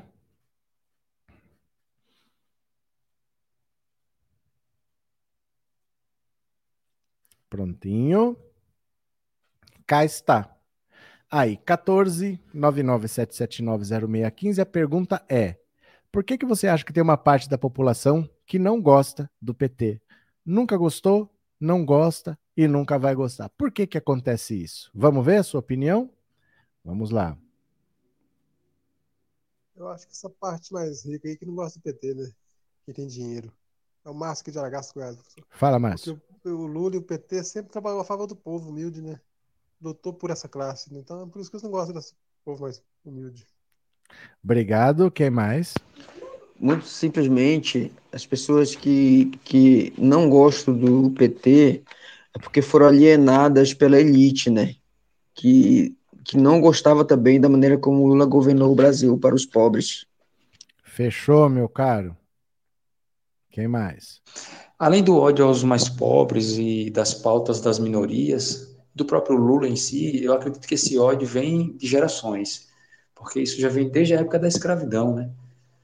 Obrigado, professor. Abraço, Demetrios. Valeu, Demetrios. Boa noite, professor Roberto, professor Arlete Jacareí. É por causa que o Lula e o PT sempre serviram os pobres e elevaram a classe média. E os ricos não gostaram. Valeu, professor Arlete. Cadê, cadê? Boa noite, professor. Boa noite. Eu acho que quem não gosta do PT é aquele que não sabe quanto custa a vida. Valeu, obrigado pela participação. Professor Roberto, Oi. que é Guia Martins, do Rio de Janeiro. Fala. Professor, é uma coisa que eu percebo aqui no Rio de Janeiro, eu sou nordestino e moro aqui, é o identitarismo. Hum. É, as pessoas realmente, essa coisa de você só pensar em você, como eu estou fazendo agora, é o identitarismo burro, professor. Obrigado. Quem mais? Professor, boa noite. Oi. É Pedro de Roraima. Fala, Pedro. Eu acredito por ser por pura ignorância, professor. Professor, tem muita gente ignorante que não sabe o que, que significa ser de esquerda, o que, que significa ser é, do Partido dos Trabalhadores. Essa... Brigadão. Professor, boa noite, é o Danilo Pirassununga. Fala, Danilo. Eu acho o seguinte, a maioria do pessoal que não gosta do PT só tem uma explicação, pura ignorância. E o restante é o pessoal que tem dinheiro, e claro, eles vão querer capital, eles vão querer a turma do, dos endinheirados. Abraço, professor, valeu. Outro. Boa noite, professor. Seu programa tá jóia, professor. Tá bom. Que bom. A pessoa fica bem informada. Obrigado, viu? Obrigado mesmo. Quem mais está aqui, ó? Boa noite, professor. Priscila de Belo Horizonte. Fala. Eu acho que é porque o partido sempre teve atrelado aos trabalhadores, né? No Brasil tem muito pobre de direita. E também eu acho que o pessoal ainda tem essa ideia do comunismo que vai, né, sequestrar a criancinha, invadir casa. Então eu acho que as pessoas ainda associam o PT a essas coisas. Valeu. Obrigado pela participação de vocês. Isso foi perguntado ao Lula hoje, na entrevista que ele deu para a Rádio CBN. Vamos ver se bateu. A gente viu várias hipóteses, mais ou menos todas na mesma linha. Agora vamos ver o que, que o Lula falou, porque foi perguntado isso a ele. Vamos ver aqui, ó. Por que será que tem uma galera que parece que não vai gostar nunca do PT? Vamos ver? Ó. Por que muitos brasileiros não gostam do PT? Lula arrisca uma resposta. Vamos ver? O ex-presidente Lula decidiu ser o candidato do PT ao Planalto neste ano.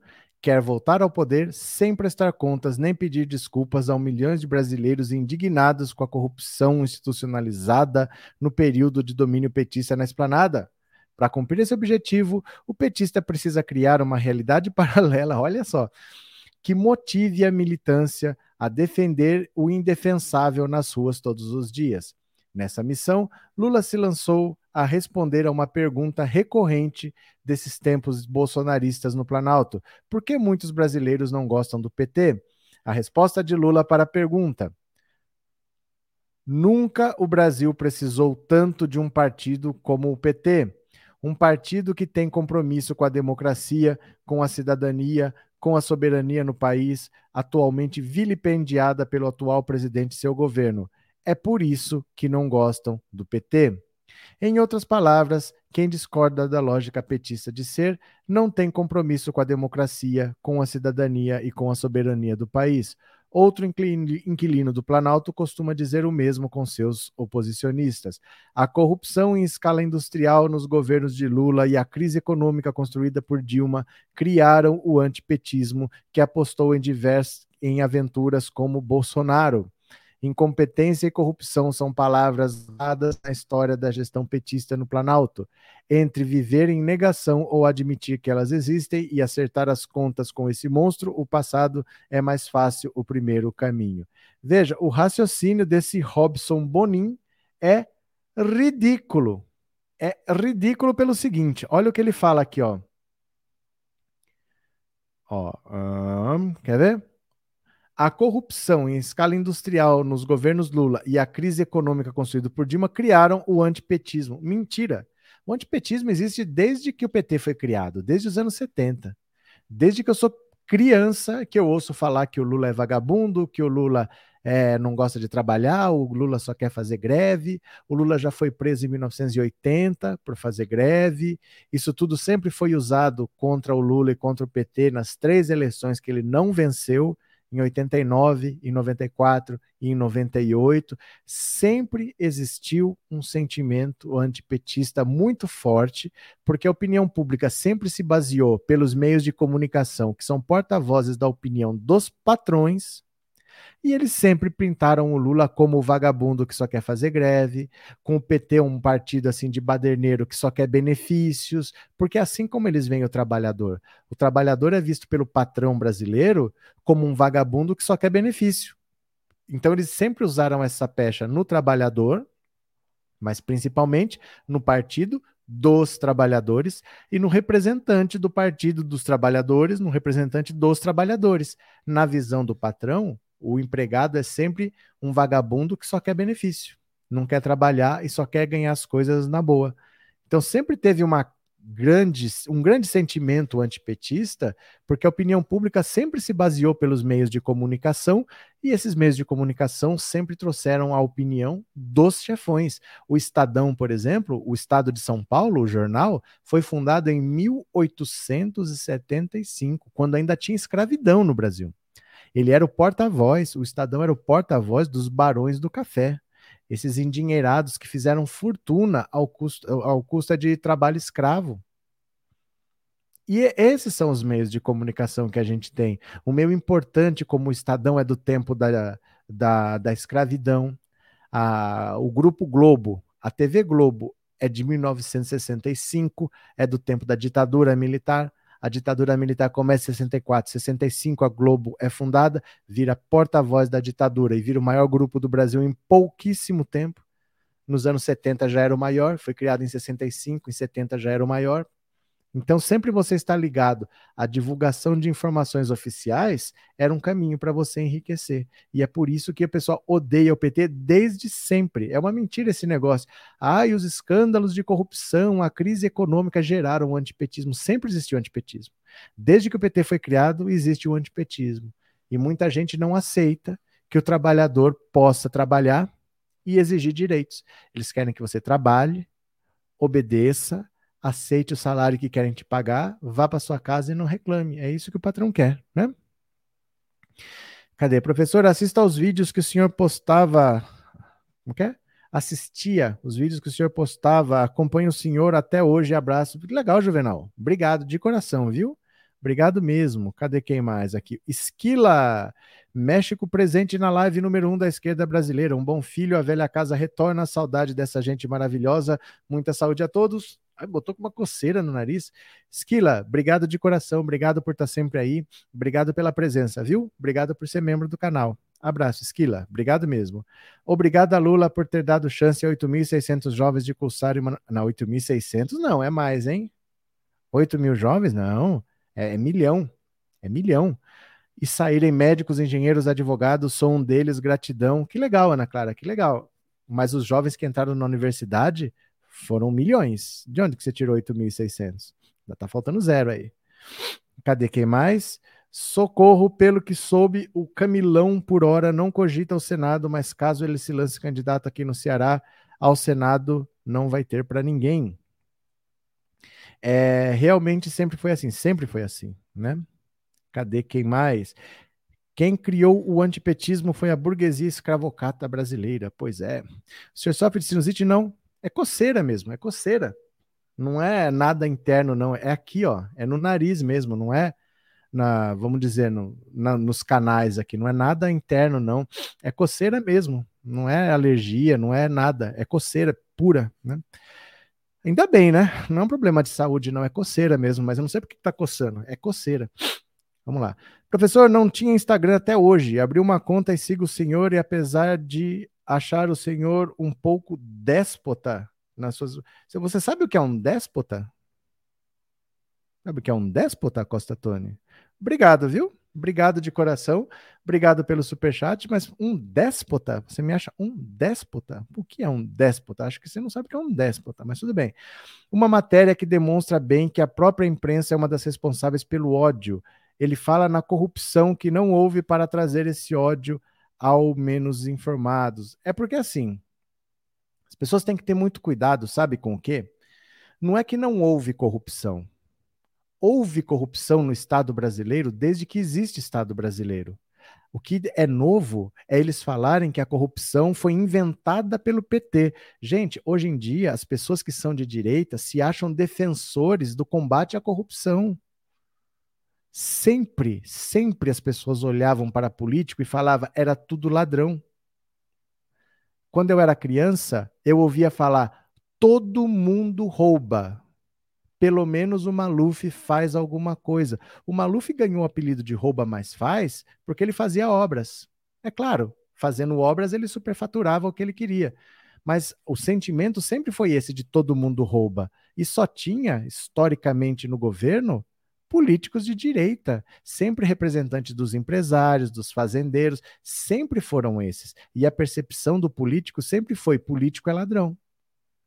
De 2012 para cá, começou a ter uma percepção, uma percepção de que a corrupção foi inventada pela esquerda. O Estado brasileiro tem muita corrupção, não é o governo, não é o partido que tem corrupção.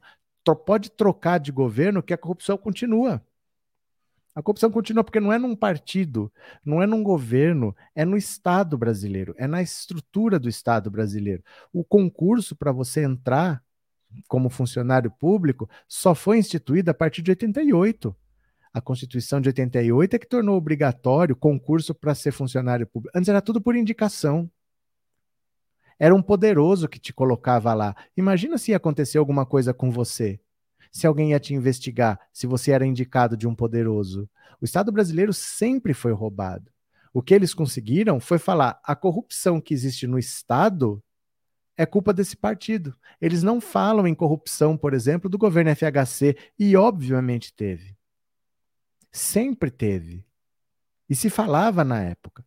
Mas aí agora veio essa história de que a corrupção só existe no PT, que o PT inventou a corrupção. Não é a corrupção de um partido, é uma corrupção de um Estado que foi criado para ser saqueado por essas pessoas. Os, quem tem dinheiro sempre saqueou o Estado brasileiro. A Petrobras ela é roubada desde que ela foi criada. E a pessoa vem com essa história, ah, mas o PT, mas o PT. Todo mundo do que foi preso na, nas, nas corrupções da Petrobras são funcionários concursados. Não é gente indicada pelo PT, é gente que já estava lá. Tinha corrupção na Petrobras, como deve ter ainda. Mas eram funcionários concursados, de carreira, que já estavam lá. Né? É, Déspota seria o mesmo que um autoritário ou opressor, o que certamente o professor não é. Mas é que sabe o que acontece, gente? É que assim, as pessoas não gostam de ouvir a verdade. Elas gostam de ouvir confirmações. Então, mesmo que ela fale um absurdo, você não pode falar que ela está falando um absurdo. A pessoa não gosta de ouvir isso. Ela quer que fale qualquer coisa, menos a verdade ela quer que você concorde com ela. Ela fala um absurdo, mas é a opinião dela. Você tem que concordar, você tem que aceitar. Você dá uma sugestão, você é obrigado a acatar. As pessoas não gostam de você falar assim: olha, faz tal coisa. Fala, olha, eu não vou fazer isso daí, não. Isso daqui não é para esse canal. Isso é para outro tipo de canal. Se você for sincero, as pessoas não gostam. Porque não é questão de ser grosso, é uma questão de não enrolar as pessoas. Eu não minto. As pessoas preferem que minta. Vamos fazer tal coisa na sexta? Ah, tá, a gente combina. O cara não quer falar, mas ele fala, a gente combina. As pessoas preferem esse tipo de resposta. O brasileiro não sabe falar não. Não sabe falar e não sabe ouvir. Então eu não enrolo as pessoas. Fala assim, vamos fazer tal coisa? Eu falo, olha, aqui não, não tem a ver com esse canal, aqui eu não vou fazer isso porque não, não bate com a proposta. Ai, mas não se interessou, que grosseria. Não. Tô falando a real para você. Os outros vão mentir que vão fazer e não vão fazer. Mas eu não minto, eu falo a verdade. As pessoas não estão preparadas para ouvir não. Elas sempre querem ouvir que elas são lindas.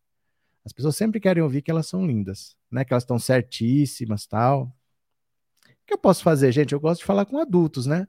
Isso não é para melindrar ninguém, mas tudo bem, tudo bem. Cadê? Professor, não estou conseguindo ligar para o senhor porque não consigo o seu número. Ainda bem. Mas ainda bem, você está vendo? O povo quer que eu fale, não, vou te passar meu número. Não, mas ainda bem. Sabe por quê? Porque o número do canal que está passando aqui na tela, olha nessa linha, essa faixa azul, tem o número do canal. As pessoas ligam de madrugada para esse número. As pessoas ligam de madrugada. Eu vou mostrar para você aqui, ó. Olha o que é chamada perdida. Ó. Isso é um número que é para mandar mensagens de WhatsApp para o canal. As pessoas fazem chamada de vídeo, ó. Ó, olha o que é chamada de vídeo. Tem chamada de voz e tem chamada de vídeo, ó. As pessoas ficam ligando para esse número. Por isso que eu não posso deixar o número à disposição, porque as pessoas ligam de madrugada para fazer chamada de vídeo. Você entendeu? Então, se você puder mandar mensagem para o WhatsApp, você manda para esse número que está passando aí, 14997790615, mas eu não tenho condição de ter um telefone de disposição para conversar com vocês, porque senão eu tenho que falar com todo mundo e eu sou sozinho para tudo. Eu não tenho equipe, eu não tenho nada, eu sou sozinho. Então eu não disponibilizo um número que eu não vou ter condição de atender. Você entendeu? Se você tem alguma coisa para falar, você manda no WhatsApp. Se não, você pode mandar no Instagram, tal, mas eu vejo conforme eu posso ver. Entendeu? Falar, ó, liga aqui para você falar comigo, não tem um número assim, eu não tenho condição de fazer isso. Porque as pessoas ligam até quando não é para ligar. Eu não sei o que, que tanto precisam falar, as pessoas ligam de madrugada, cara, de verdade. Me choca um pouco ver a pessoa fazer uma chamada de vídeo de madrugada. Quer ver? Aqui, deixa eu ver se tem um número aqui. Não tem. Deixa eu ver. Deixa eu ver aqui. Não tenho, não. O, o horário. Deixa eu ver se tem. Não, não tem, não. Não tô vendo aqui, não.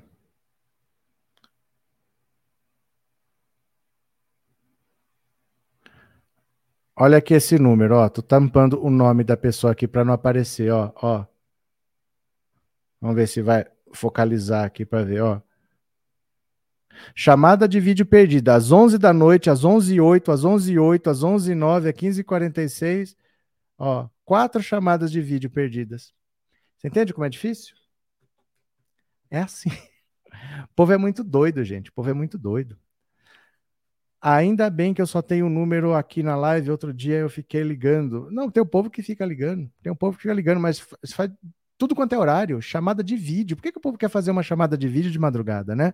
Aí eu sou obrigado a ter outro telefone que fica ali guardado, que eu não uso, né? Cadê? É, quanto pior para a maioria, melhor para mim. É assim que pensa o eleitor da direita. Ana, deixa eu falar uma coisa para você. Sabe o que, que acontece também? O pessoal reclama dessa história de empregada doméstica ir para Disney, como disse o Paulo Guedes, a, o aeroporto virou rodoviária, porque os ricos brasileiros eles são extremamente egoístas. O rico brasileiro ele não liga para o SUS, ele quer plano de saúde. O rico brasileiro ele não liga para a segurança pública, ele quer carro blindado. Então esse pessoal ele não quer ter, ele quer que o outro não tenha. Não basta ele ter. Se todo mundo tiver, ele não quer. Ele prefere não ter a, o vizinho dele ter. Se o vizinho dele tiver, ele prefere que ninguém tenha. Mas ele não quer ter alguma coisa e o empregado dele também ter, e o vizinho dele também ter, e todo mundo ter. Sabe assim, eu quero ter uma Hilux novinha, mas só eu posso ter. Se todo mundo tiver, eu já não quero mais. O brasileiro é muito assim, ele é muito, muito egoísta. Então, quando ele vê o cara que trabalha na casa dele, dali a pouco o filho dele está indo para a faculdade igual o filho dele, ele não aceita. Ele não aceita, ele não quer o filho dele na mesma escola que o filho do empregado dele. Ele não aceita. O brasileiro ele é muito egoísta, ele não quer ter. Ele quer mais que o outro não tenha do que ele mesmo ter, né? É... Obrigado, Ana Clara. Aprecio suas lives porque tua coerência é ímpar, busca a verdade, mostra a verdade, doa quem doer. Valeu, Ana Clara. A classe média quer apenas privilégios, nada de direitos para todos. Olha, na França, a educação é igual para todo mundo. Você pode ganhar um salário mínimo, você pode ganhar um milhão de euros por mês. O filho de um e o filho do outro sentam lado a lado na mesma escola. Não tem escola particular. Até tem, porque em alguns lugares não interessa para o Estado ter uma escola pública. Ele não constrói uma escola pública. Mas aí você faz uma escola particular e o governo contrata a sua escola particular e a pessoa não paga. A única diferença é quem construiu a escola. Para quem estuda é a mesma coisa, é o mesmo padrão de ensino, é tudo igual. Só que em vez de ser o governo que, que construiu a escola, foi um particular, mas ele contrata aquela escola para ser pública, entendeu? Mas todo mundo tem a mesma educação, você não tem a opção de pagar. Ah, eu quero, não tem. A escola é igual para todo mundo, vai todo mundo sentar. E eles acham que isso é fundamental para você ver que o outro é gente. Independente do quanto você ganha, independente do quanto o outro ganha, todo mundo é gente. Você tem que conviver. O rico tem que conviver com o pobre. Né? Em sociedades mais desenvolvidas, você não tem tantos ricos que nem tem no Brasil. No Brasil tem bilionários e gente comendo osso. Num país mais desenvolvido, você tem menos bilionários e você não tem gente comendo osso. A coisa é mais próxima. Mas aqui, se ficar próximo, é comunismo. Ser próximo é bonito na, na Dinamarca, na Noruega, na Nova Zelândia. No Brasil é comunismo, né? No Brasil não pode. Cadê quem mais? Só perguntei, Salles, só perguntei, o que, que foi, o que, que foi? Exatamente, eu expliquei isso aos meus parentes, a direita quer ter privilégios e quer ver na esquerda na miséria. Infelizmente, os ricos do Brasil são extremamente egoístas. São extremamente egoístas e entreguistas se vender tudo para os Estados Unidos, para ele está tudo bem. Eles não têm o menor apego a esse país. Eles não querem consertar esse país. Aliás, eles não têm como consertar esse país, porque o grande problema do país, na verdade, são eles. Eles não têm como consertar o país. E eles são extremamente entreguistas, né? Lembra da esposa do Didi que criticou o aeroporto por ver um homem que usava chinelo e bermuda no avião? Pois é. Cadê? Na verdade, eles se sentem superiores, um monte de pobre cheio de dívidas. Boa noite, professor Cândido. A elite brasileira é ultra reacionária e narcisista. É, boa noite a todos do chat. Esse exemplo que o professor falou, isso aconteceu com o Ronaldo Fenômeno em Dubai. Ele não comprava uma Ferrari por lá porque todos tinham, ele disse. É. Ele não quer ter, ele quer que o outro não tenha. Se acontecesse alguma coisa, né? Vamos falar assim: é, a partir de agora, o carro tem que ser assim, assim, assim, assim, assim, assim. E acaba que só tem carro muito bom, só tem carro muito caro. Se todo mundo for obrigado a ter carro caro, eles não querem. Aí a moda vai ser andar de, a pé, a moda vai ser andar de charrete, vem uma onda retrô, mas não é qualquer charrete, tem que ser aquela charrete assim, assim, assim, assim. Sabe, eles inventam essas modas é para se diferenciar, é para ter o que os outros não têm, né? Boa noite, porque o Marreco de Maringá que está chamando o nosso presidente Lula de arregão? Já foi, já foi, já foi, porque o PT não quer fazer CPI do Sérgio Moro. Vacina já para as crianças com amor e verdade, feliz, vivo. SUS, Ala PT, Fortaleza, Ceará. Valeu, Sérgio Belarmino. Cadê? Ainda hoje lembro a frase do Guedes: a doméstica viajando para Disney era uma festa. Pois é. Professor Cândido, obrigado pelo super sticker e obrigado por ser membro, viu? Muito obrigado. Agora deixa eu falar aqui. A filha do Olavo de Carvalho está bravo. A filha do Olavo de Carvalho está brava. Opa, cadê? Deixa eu pegar aqui, ó. Heloísa de Carvalho se irrita com seguidores de Olavo e diz que doaria herança a Lula caso receba. Olha só. Heloísa de Carvalho, filha dissidente do astrólogo Olavo de Carvalho, se irritou com seguidores do escritor reacionário que a atacaram em postagem sobre a morte do pai na terça-feira. Provocada pelos Olavetes, Heloísa disse que doaria à campanha do Lula qualquer herança que eventualmente recebesse. Só para você largar a mão de ser um idiota. Se sobrar algum, porque ele é cheio de dívidas de calotes, vou sim e talvez doe para a campanha do Lula, com direito a sair na mídia e tudo, só para vocês passarem raiva, seu, sua idiota. Disse Heloísa após uma Olavete questionar se a filha iria querer o dinheiro do pai pecador. Nessa quarta-feira, Heloísa reforçou que não deve acabar recebendo nada de herança em razão das dívidas do pai. Herança que herança? Ele deve milhões de indenizações. Não tem essa grana toda para pagar. Tudo que tinha correu e passou para o nome da minha irmã, dando rasteira nos credores e nos meus irmãos. Pelo amor, Olavetes, usem o miolo pelo menos uma vez na vida. Logo após a morte de Olavo por Covid, Heloísa escreveu nas redes a seguinte mensagem: Que Deus perdoe ele de todas as maldades que cometeu. Durante entrevista ao Fórum 11 e meia na terça, Heloísa disse que o guru bolsonarista não olhou para cima, uma referência ao filme Não Olhe para Cima, que retrata de forma irônica o negacionismo científico. Olavo não olhou para cima, não usava máscara, não se vacinou, não acreditava na pandemia do vírus. O escritor não se vacinou contra a Covid. Vamos ver aqui. O que, que vocês acham? Vamos ver. Lembro de uma novela onde a propaganda da empresa fictícia era Eu tenho, você não tem. Não, isso não é uma novela. Isso era uma propaganda mesmo e foi tirada do ar pelo Conar. Era uma propaganda de tesourinhas.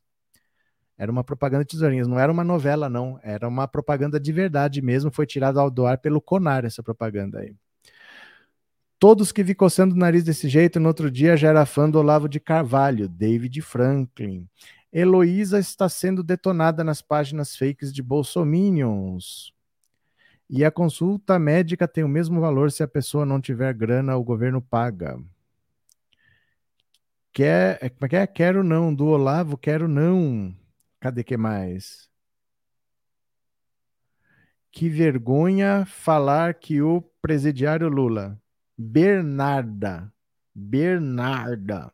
Cadê? A direita sempre foi narcisista, o pessoal da esquerda é muito mais fácil de conviver em harmonia. Mas tem uma diferença entre a direita do Brasil, que não é exatamente direita, é extrema direita. A, a direita brasileira é radical, ela é extremista, ela é fascista mesmo. Ele, olha, no mundo, as pessoas têm vergonha de escravidão. Você falar que você é rico e que a sua família enriqueceu com trabalho escravo é uma vergonha. No Brasil, ninguém está nem aí. A maioria das fortunas que você está vendo aí, famílias que são tradicionalmente ricas, se você era rico 100 anos atrás, você tinha uma fortuna feita com trabalho escravo. Eles não ligam. Se você tirar direito do trabalhador e o trabalhador viver praticamente escravidão, eles não ligam. Eles não ligam de ter, sabe? Você vê assim, às vezes, a empresa, a empresa é grande, a empresa é chique. O cantinho lá do, do funcionário fazer a hora de descanso é de qualquer jeito. O cara dorme no chão, o cara dorme deitado num banco, tem cadeira quebrada, sofá que não é limpo, sabe? É um lugar jogado de qualquer jeito. Eles não têm vergonha disso, de tratar o funcionário assim, sabe? Eles não dão valor para o trabalho e nem para o trabalhador. Cadê? Boa noite, Silvana. Em 2010, meu vizinho pobre comprou um carro zero. Fomos dar os parabéns e ele respondeu que agora não tem mais graça comprar carro zero, porque qualquer um pode ter. Nunca mais esqueci. Vocês lembram do. Deixa eu ver se eu acho aqui. Eu acho que eu postei no Instagram. Que eu me lembro, eu postei no Instagram daquele jornalista gaúcho que dizia que o problema é que deram carro demais para gente que não tinha condição, deram carro demais para pobre. Deixa eu ver se eu acho aqui. Que eu me lembro, eu postei recentemente de novo a frase dele aqui. Deixa eu ver se eu acho aqui, rapidinho. Deixa eu ver se eu acho. Espera lá.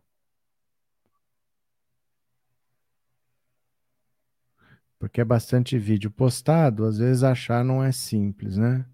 Eu postei tem pouco tempo no Instagram esse vídeo. O jornalista gaúcho. Ah, não vou achar agora de supetão, porque não tem como. O Instagram tem isso, não tem como separar por playlist nem nada. Então, às vezes é difícil achar aqui. Ah, acho que eu achei. Achei. Achei. Deixa eu ver aqui uma coisa.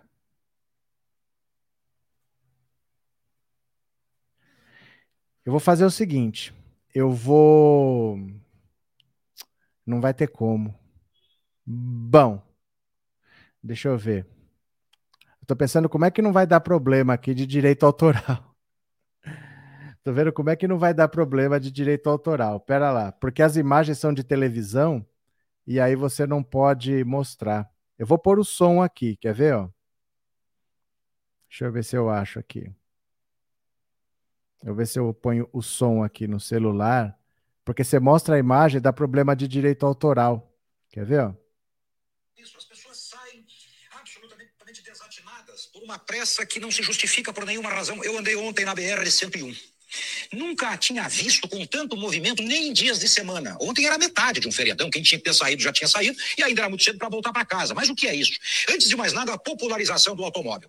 Hoje, qualquer miserável tem um carro. O sujeito jamais lê um livro, mora apertado numa gaiola que hoje chamam de apartamento, não tem nenhuma qualidade de vida, mas tem um carro na garagem. E este camarada casado, como não suporta a mulher nem a mulher suporta ele, sai, vão para a estrada, vão se distrair, vão se divertir. E aí, inconscientemente, o cara quer compensar as suas frustrações com excesso de velocidade. Tem cabimento um camarada não vencer a curva? Como se curva fosse feita para vencer. Quando o camarada morre sozinho, problema dele. Mas e quando mata um inocente? Ontem havia um acidente na estrada, no trecho norte da BR-101. Eu vinha para Florianópolis, era do outro lado. Os caras paravam do lado em que eu vinha e atravessavam a pé para ver o que tinha acontecido, com um movimento absolutamente incomum. Se um desgraçado destes é atropelado, e essa é a palavra, se um desgraçado destes é atropelado e feito sanduíche na pista, o que é que vão dizer? Este trânsito insano. Insano é o cara que para o camarada, para o carro, atravessa a BR para ver o que aconteceu com outra pessoa. Então é isso, estultícia, falta de respeito, frustração, casais que não se toleram, popularização do automóvel, resultado deste governo espúrio que popularizou pelo crédito fácil o carro para quem nunca tinha lido um livro. É isso. Certo? O que, que vocês acham disso? Popularização do automóvel por esse governo espúrio que deu acesso a carro para quem nunca tinha lido um livro. Vocês lembram disso? Cadê? Esse vídeo é de uma emissora de Santa Catarina, jornalista. Eu sei, então, eu não lembro o nome dele. Não lembro o nome dele, né? É... Cadê? Adivinha quem ele deve ter votado? Gente, sabe essa fala é de 2010. Essa fala é de 2010. A semente estava plantada há muito tempo. As pessoas não suportavam o governo do PT por causa disso. As pessoas não suportavam.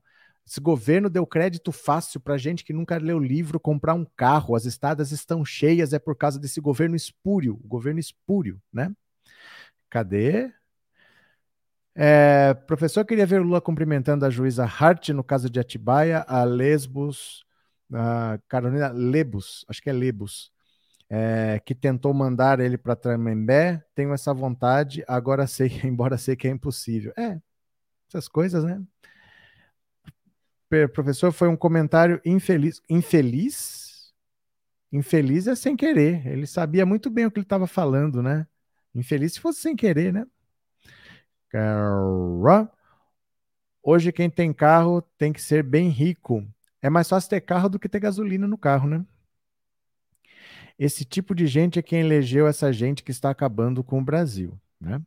Vamos ver, aliás, vamos ver se o presidente trabalhou hoje, vamos ver a agenda do presidente da República?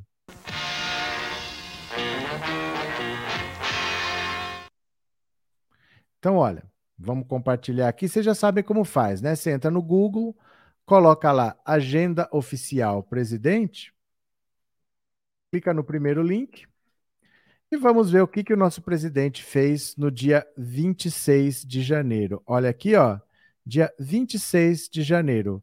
A agenda dele foi três e meia da tarde, Pedro César Souza, que é o jurídico, e às quatro e meia às cinco, Fábio Faria. Trabalhou uma hora. Uma hora. Não, uma hora, das três e meia às quatro e meia, das quatro e meia às cinco. Trabalhou uma hora e meia. Meia hora com o jurídico e meia hora com o Fábio Faria. Trabalhou uma hora e meia. A agenda dele começou às três e meia da tarde. Acreditem vocês ou não. Uma hora e meia de agenda. E ontem, terça-feira,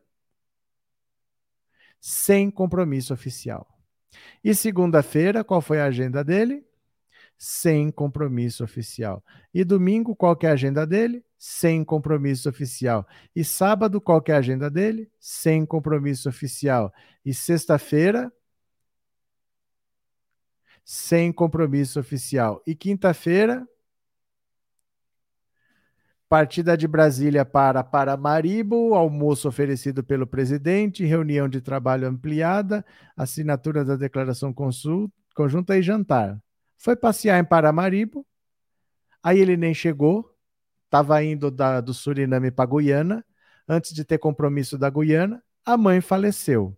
Mas aí deixa eu falar uma coisa para vocês. Aí que a gente vê quem é profissional e quem não é. Porque é verdade que a mãe dele faleceu, é verdade que ele tem direito a visitar a mãe, de fazer o enterro da mãe, de tirar alguns dias de luto, tudo isso é verdade. Mas ele teve, ó, a sexta sem agenda, o sábado, domingo, segunda, terça, aqui, ó, segunda, até a quarta-feira, até a terça-feira sem agenda, para na quarta trabalhar uma hora e meia. Deixa eu contar um caso parecido. O Schumacher, quando ele ainda estava pilotando no auge dele, ele estava disputando, estava disputando os treinos para uma corrida que eu não lembro qual foi. Eu não lembro agora se foi até o próprio GP da Alemanha, não tenho certeza, mas era uma corrida na Europa. O Schumacher estava disputando os treinos e a mãe dele faleceu na Alemanha. Então ele disputou o treino, ele fez a pole position, pegou um helicóptero, foi para a Alemanha, enterrou a mãe, voltou, venceu a corrida. A única coisa de diferente que aconteceu naquele dia no pódio é que ele recebeu o troféu, recebeu a champanhe e não estourou a champanhe. Ele deixou a champanhe assim no, no pódio, né? Como se fosse no, no chão, no degrau do pódio, deixou ali e saiu. Foi a única coisa que alterou. Claro que ele é alemão, que ele não é brasileiro, que eles tratam os sentimentos de outra maneira, mas nós estamos falando de um cara que poderia ter feito o que quisesse. E ninguém falaria não para ele. Ninguém fala, não, você não pode fazer isso. Ele, mesmo assim, ele cumpriu com a obrigação, fez o treino, foi lá, se despediu da mãe, voltou, ganhou e não comemorou, não estourou champanhe, não fez alegria nenhuma, deixou lá e saiu. Então sabe separar muito bem. Eu não acho que você deva fazer isso ou que você deva fazer aquilo. Mas você está até agora sem agenda oficial, sendo que você tirou férias de dezembro para cá, não fez rigorosamente nada, voltou para trabalhar, não fez uma reunião ministerial, aí você tira uma semana praticamente de luto. Eu acho que às vezes o Bolsonaro precisa saber em que planeta ele está. Embora ele tenha perdido a mãe, ele tem que saber que ele já se afastou demais. Ele, se tivesse tirado menos férias, a gente poderia tolerar um, um luto maior para ele. Mas ele é uma pessoa que está sem trabalhar desde pelo menos 15 de dezembro. Então, às vezes, a gente tem que arcar com as consequências das escolhas que a gente faz. Quem vagabundeou tanto como ele vagabundeou, agora, numa hora da necessidade, vai ter que apertar um pouquinho, mas ele não está nem aí. Ele está sem agenda oficial desde sexta-feira até terça-feira, sem agenda oficial. Foi trabalhar hoje, trabalhou uma hora e meia, foi para casa, e esse é o melhor presidente da história, né? O governo Lula foi o melhor governo porque ele deu oportunidades para o pobre sorrir com a igualdade, porque ele não tem preferência, ele governa para o pobre e o rico, por isso sou Lula. Valeu, Valéria. Aqui em Maiorca, Espanha, a maioria do povo prefere pagar transporte público e usam seus automóveis apenas para os fins de semana. É que o, o brasileiro também prefere, mas prefere aí. E não é porque é, é melhor do que aqui é porque lá tudo pode e aqui não. O governo ajudar as pessoas, aí pode. No Brasil, não. É sempre assim. Ele não quer que seja para todo mundo. Ele quer para ele. Então, quando ele vai, é para ele. Aí ele gosta. Ele gosta de transporte público, ele gosta de metrô, ele gosta de falar que ele tem passaporte italiano e que ele pode, de repente, vai para Itália, não sei o quê. Ele gosta de falar essas coisas. Mas ele não quer aqui, porque ele não quer que seja para todo mundo, né? Na Europa pode. Na Europa pode. Cadê? É, professor, perder a mãezinha não é uma dor pequena, não. Falou porque aconteceu comigo, meu Deus, mas não é isso. Não é a dor de ninguém. A questão não é essa, não é a dor de ninguém. Ele tem direito a, a sofrer, ele tem direito a ter dor, mas ele tem responsabilidades. Ele não pode ficar em casa chorando para sempre. A pessoa que estava vagabundeando desde dezembro, infelizmente, não vai poder ficar uma em casa chorando a perda da mãezinha dele.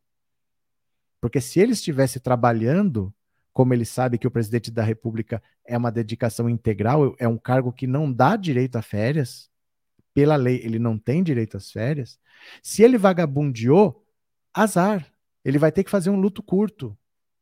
Porque o país não pode ficar sem presidente da República. Ou então, ele transmite o cargo para o Mourão. Mas ele não faz nenhuma coisa nem outra. Ele não transmite o cargo para o Mourão e ele também não trabalha. Tudo é pretexto para ele não trabalhar. Se não fosse isso, era qualquer outro pretexto. Mas ele não trabalha. Então ele não tem o direito de não fazer nada assim, como qualquer um de nós teria. Porque ele simplesmente vagabundeia, ele faz está três anos vagabundeando na presidência, depois de vagabundear por 28 anos como deputado, depois de vagabundear por dois anos como vereador, né? Não é a dor de ninguém que está em questão. Sandra, uns gados que conheço desde criança, um é engenheiro agrônomo e já falou que as pessoas se formavam e não sabiam nada. Ele é um que acha que pobre não pode estudar. Ainda bem que não quis namorá-lo quando éramos jovens. Mas sabe o que é engraçado? É que muita gente no Brasil se forma e não sabe nada. Não é questão de ser pobre ou ser rico. Mesmo nas boas faculdades, muita gente se forma sem saber nada. Infelizmente, ter diploma não quer dizer ser uma pessoa inteligente ou ser melhor que os outros. Quer dizer que você cumpriu uma etapa.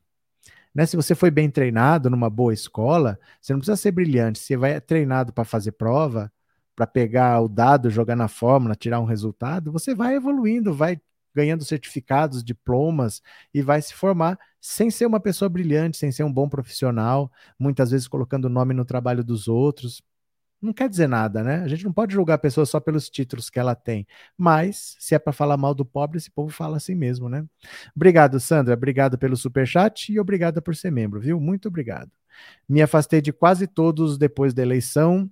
Não estão fazendo falta, mas os preços baixos estão. Valeu, Joel. Cadê?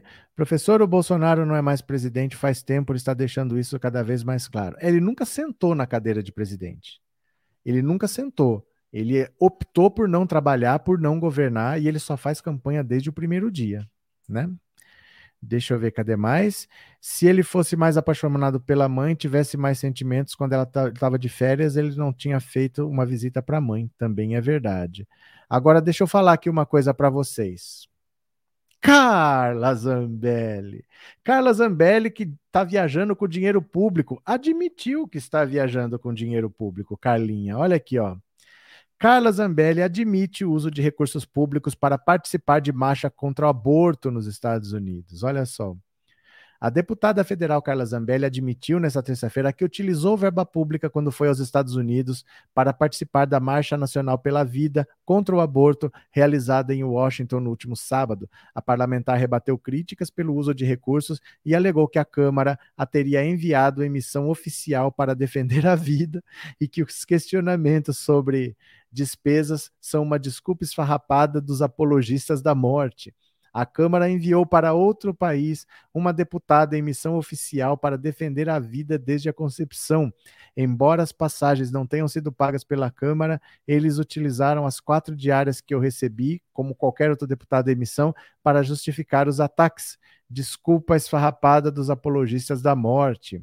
A viagem em missão oficial de Zambelli entre 19 e 23 teve o objetivo de participar do evento March for Life e de visita ao parlamento americano. Envolveu o pagamento de quatro diárias e meia no valor de 2.431 cada, totalizando 10, 11 mil reais, de acordo com o portal da Câmara dos Deputados. E cara de pau, hein? Mais que cara de pau da nossa fiscal de banheiro de manifestação. Que cara de pau da nossa fiscal de banheiro de manifestação, né? Ô, oh, Carlinha, cara de pau responsáveis por algumas tarefas. Eu sou responsável por controlar o banheiro. Algumas ah, pessoas. É. Mas como assim controlar o banheiro? O, a Fiesp liberou o banheiro pra gente. Então a gente tem uma lista, só pode entrar quem tem o nome na lista. A gente vai permanecer no acampamento até o impeachment sair. Tá? O, o intuito dele, do acampamento, é o fora PT, independente de que forma acontecer. Ê, cara de pau, viajou para participar de marcha contra o aborto. E quer que o povo brasileiro pague. Foi passear às custas do povo brasileiro, né? A mamata nunca acaba, hein? A Carla Zambelli defende a vida, mas não vacina o filho. Muito bonito esse discurso da boca para fora, né? Infelizmente, Bolsonaro não poderia nenhum estar na lista de presidentes do Brasil. Conheço muita gente que esnoba os outros quando seus altos empregos são de favor. Zambeta sem vergonha. Meire está aparecendo, vou tentar removê-lo. O que será que aconteceu? Golpista! O melhor é a voz. Bolsonaro ainda continua falando que a cadeira é dele, veremos em outubro, não é não? A dor dele foi tão grande que ele decretou luto, foi para o Olavo de Carvalho. O que vocês acharam disso? Sarah Winter disse que ela faz que ela fez um aborto e a Carla disse que ia processá-la, mas até hoje nada. Olha, que se matem, né? Que se matem, cara. A Sara Giromini, a Carla Zambelli, a Bia Kisses, essas, essas doidas bolsonaristas aí. Gente, obrigado pela participação, viu? Foram duas horas muito boas de conversa. Muito obrigado a todo mundo que participou. Amanhã às 11 horas tem mais. Posso contar com vocês? Vocês estarão aqui? Um beijo grande a todos. Obrigado por tudo. Até mais. Ah, ah, ah, ah, ah, pera, pera. Que eu não li as mensagens do Pix. Eu não li as mensagens do Pix.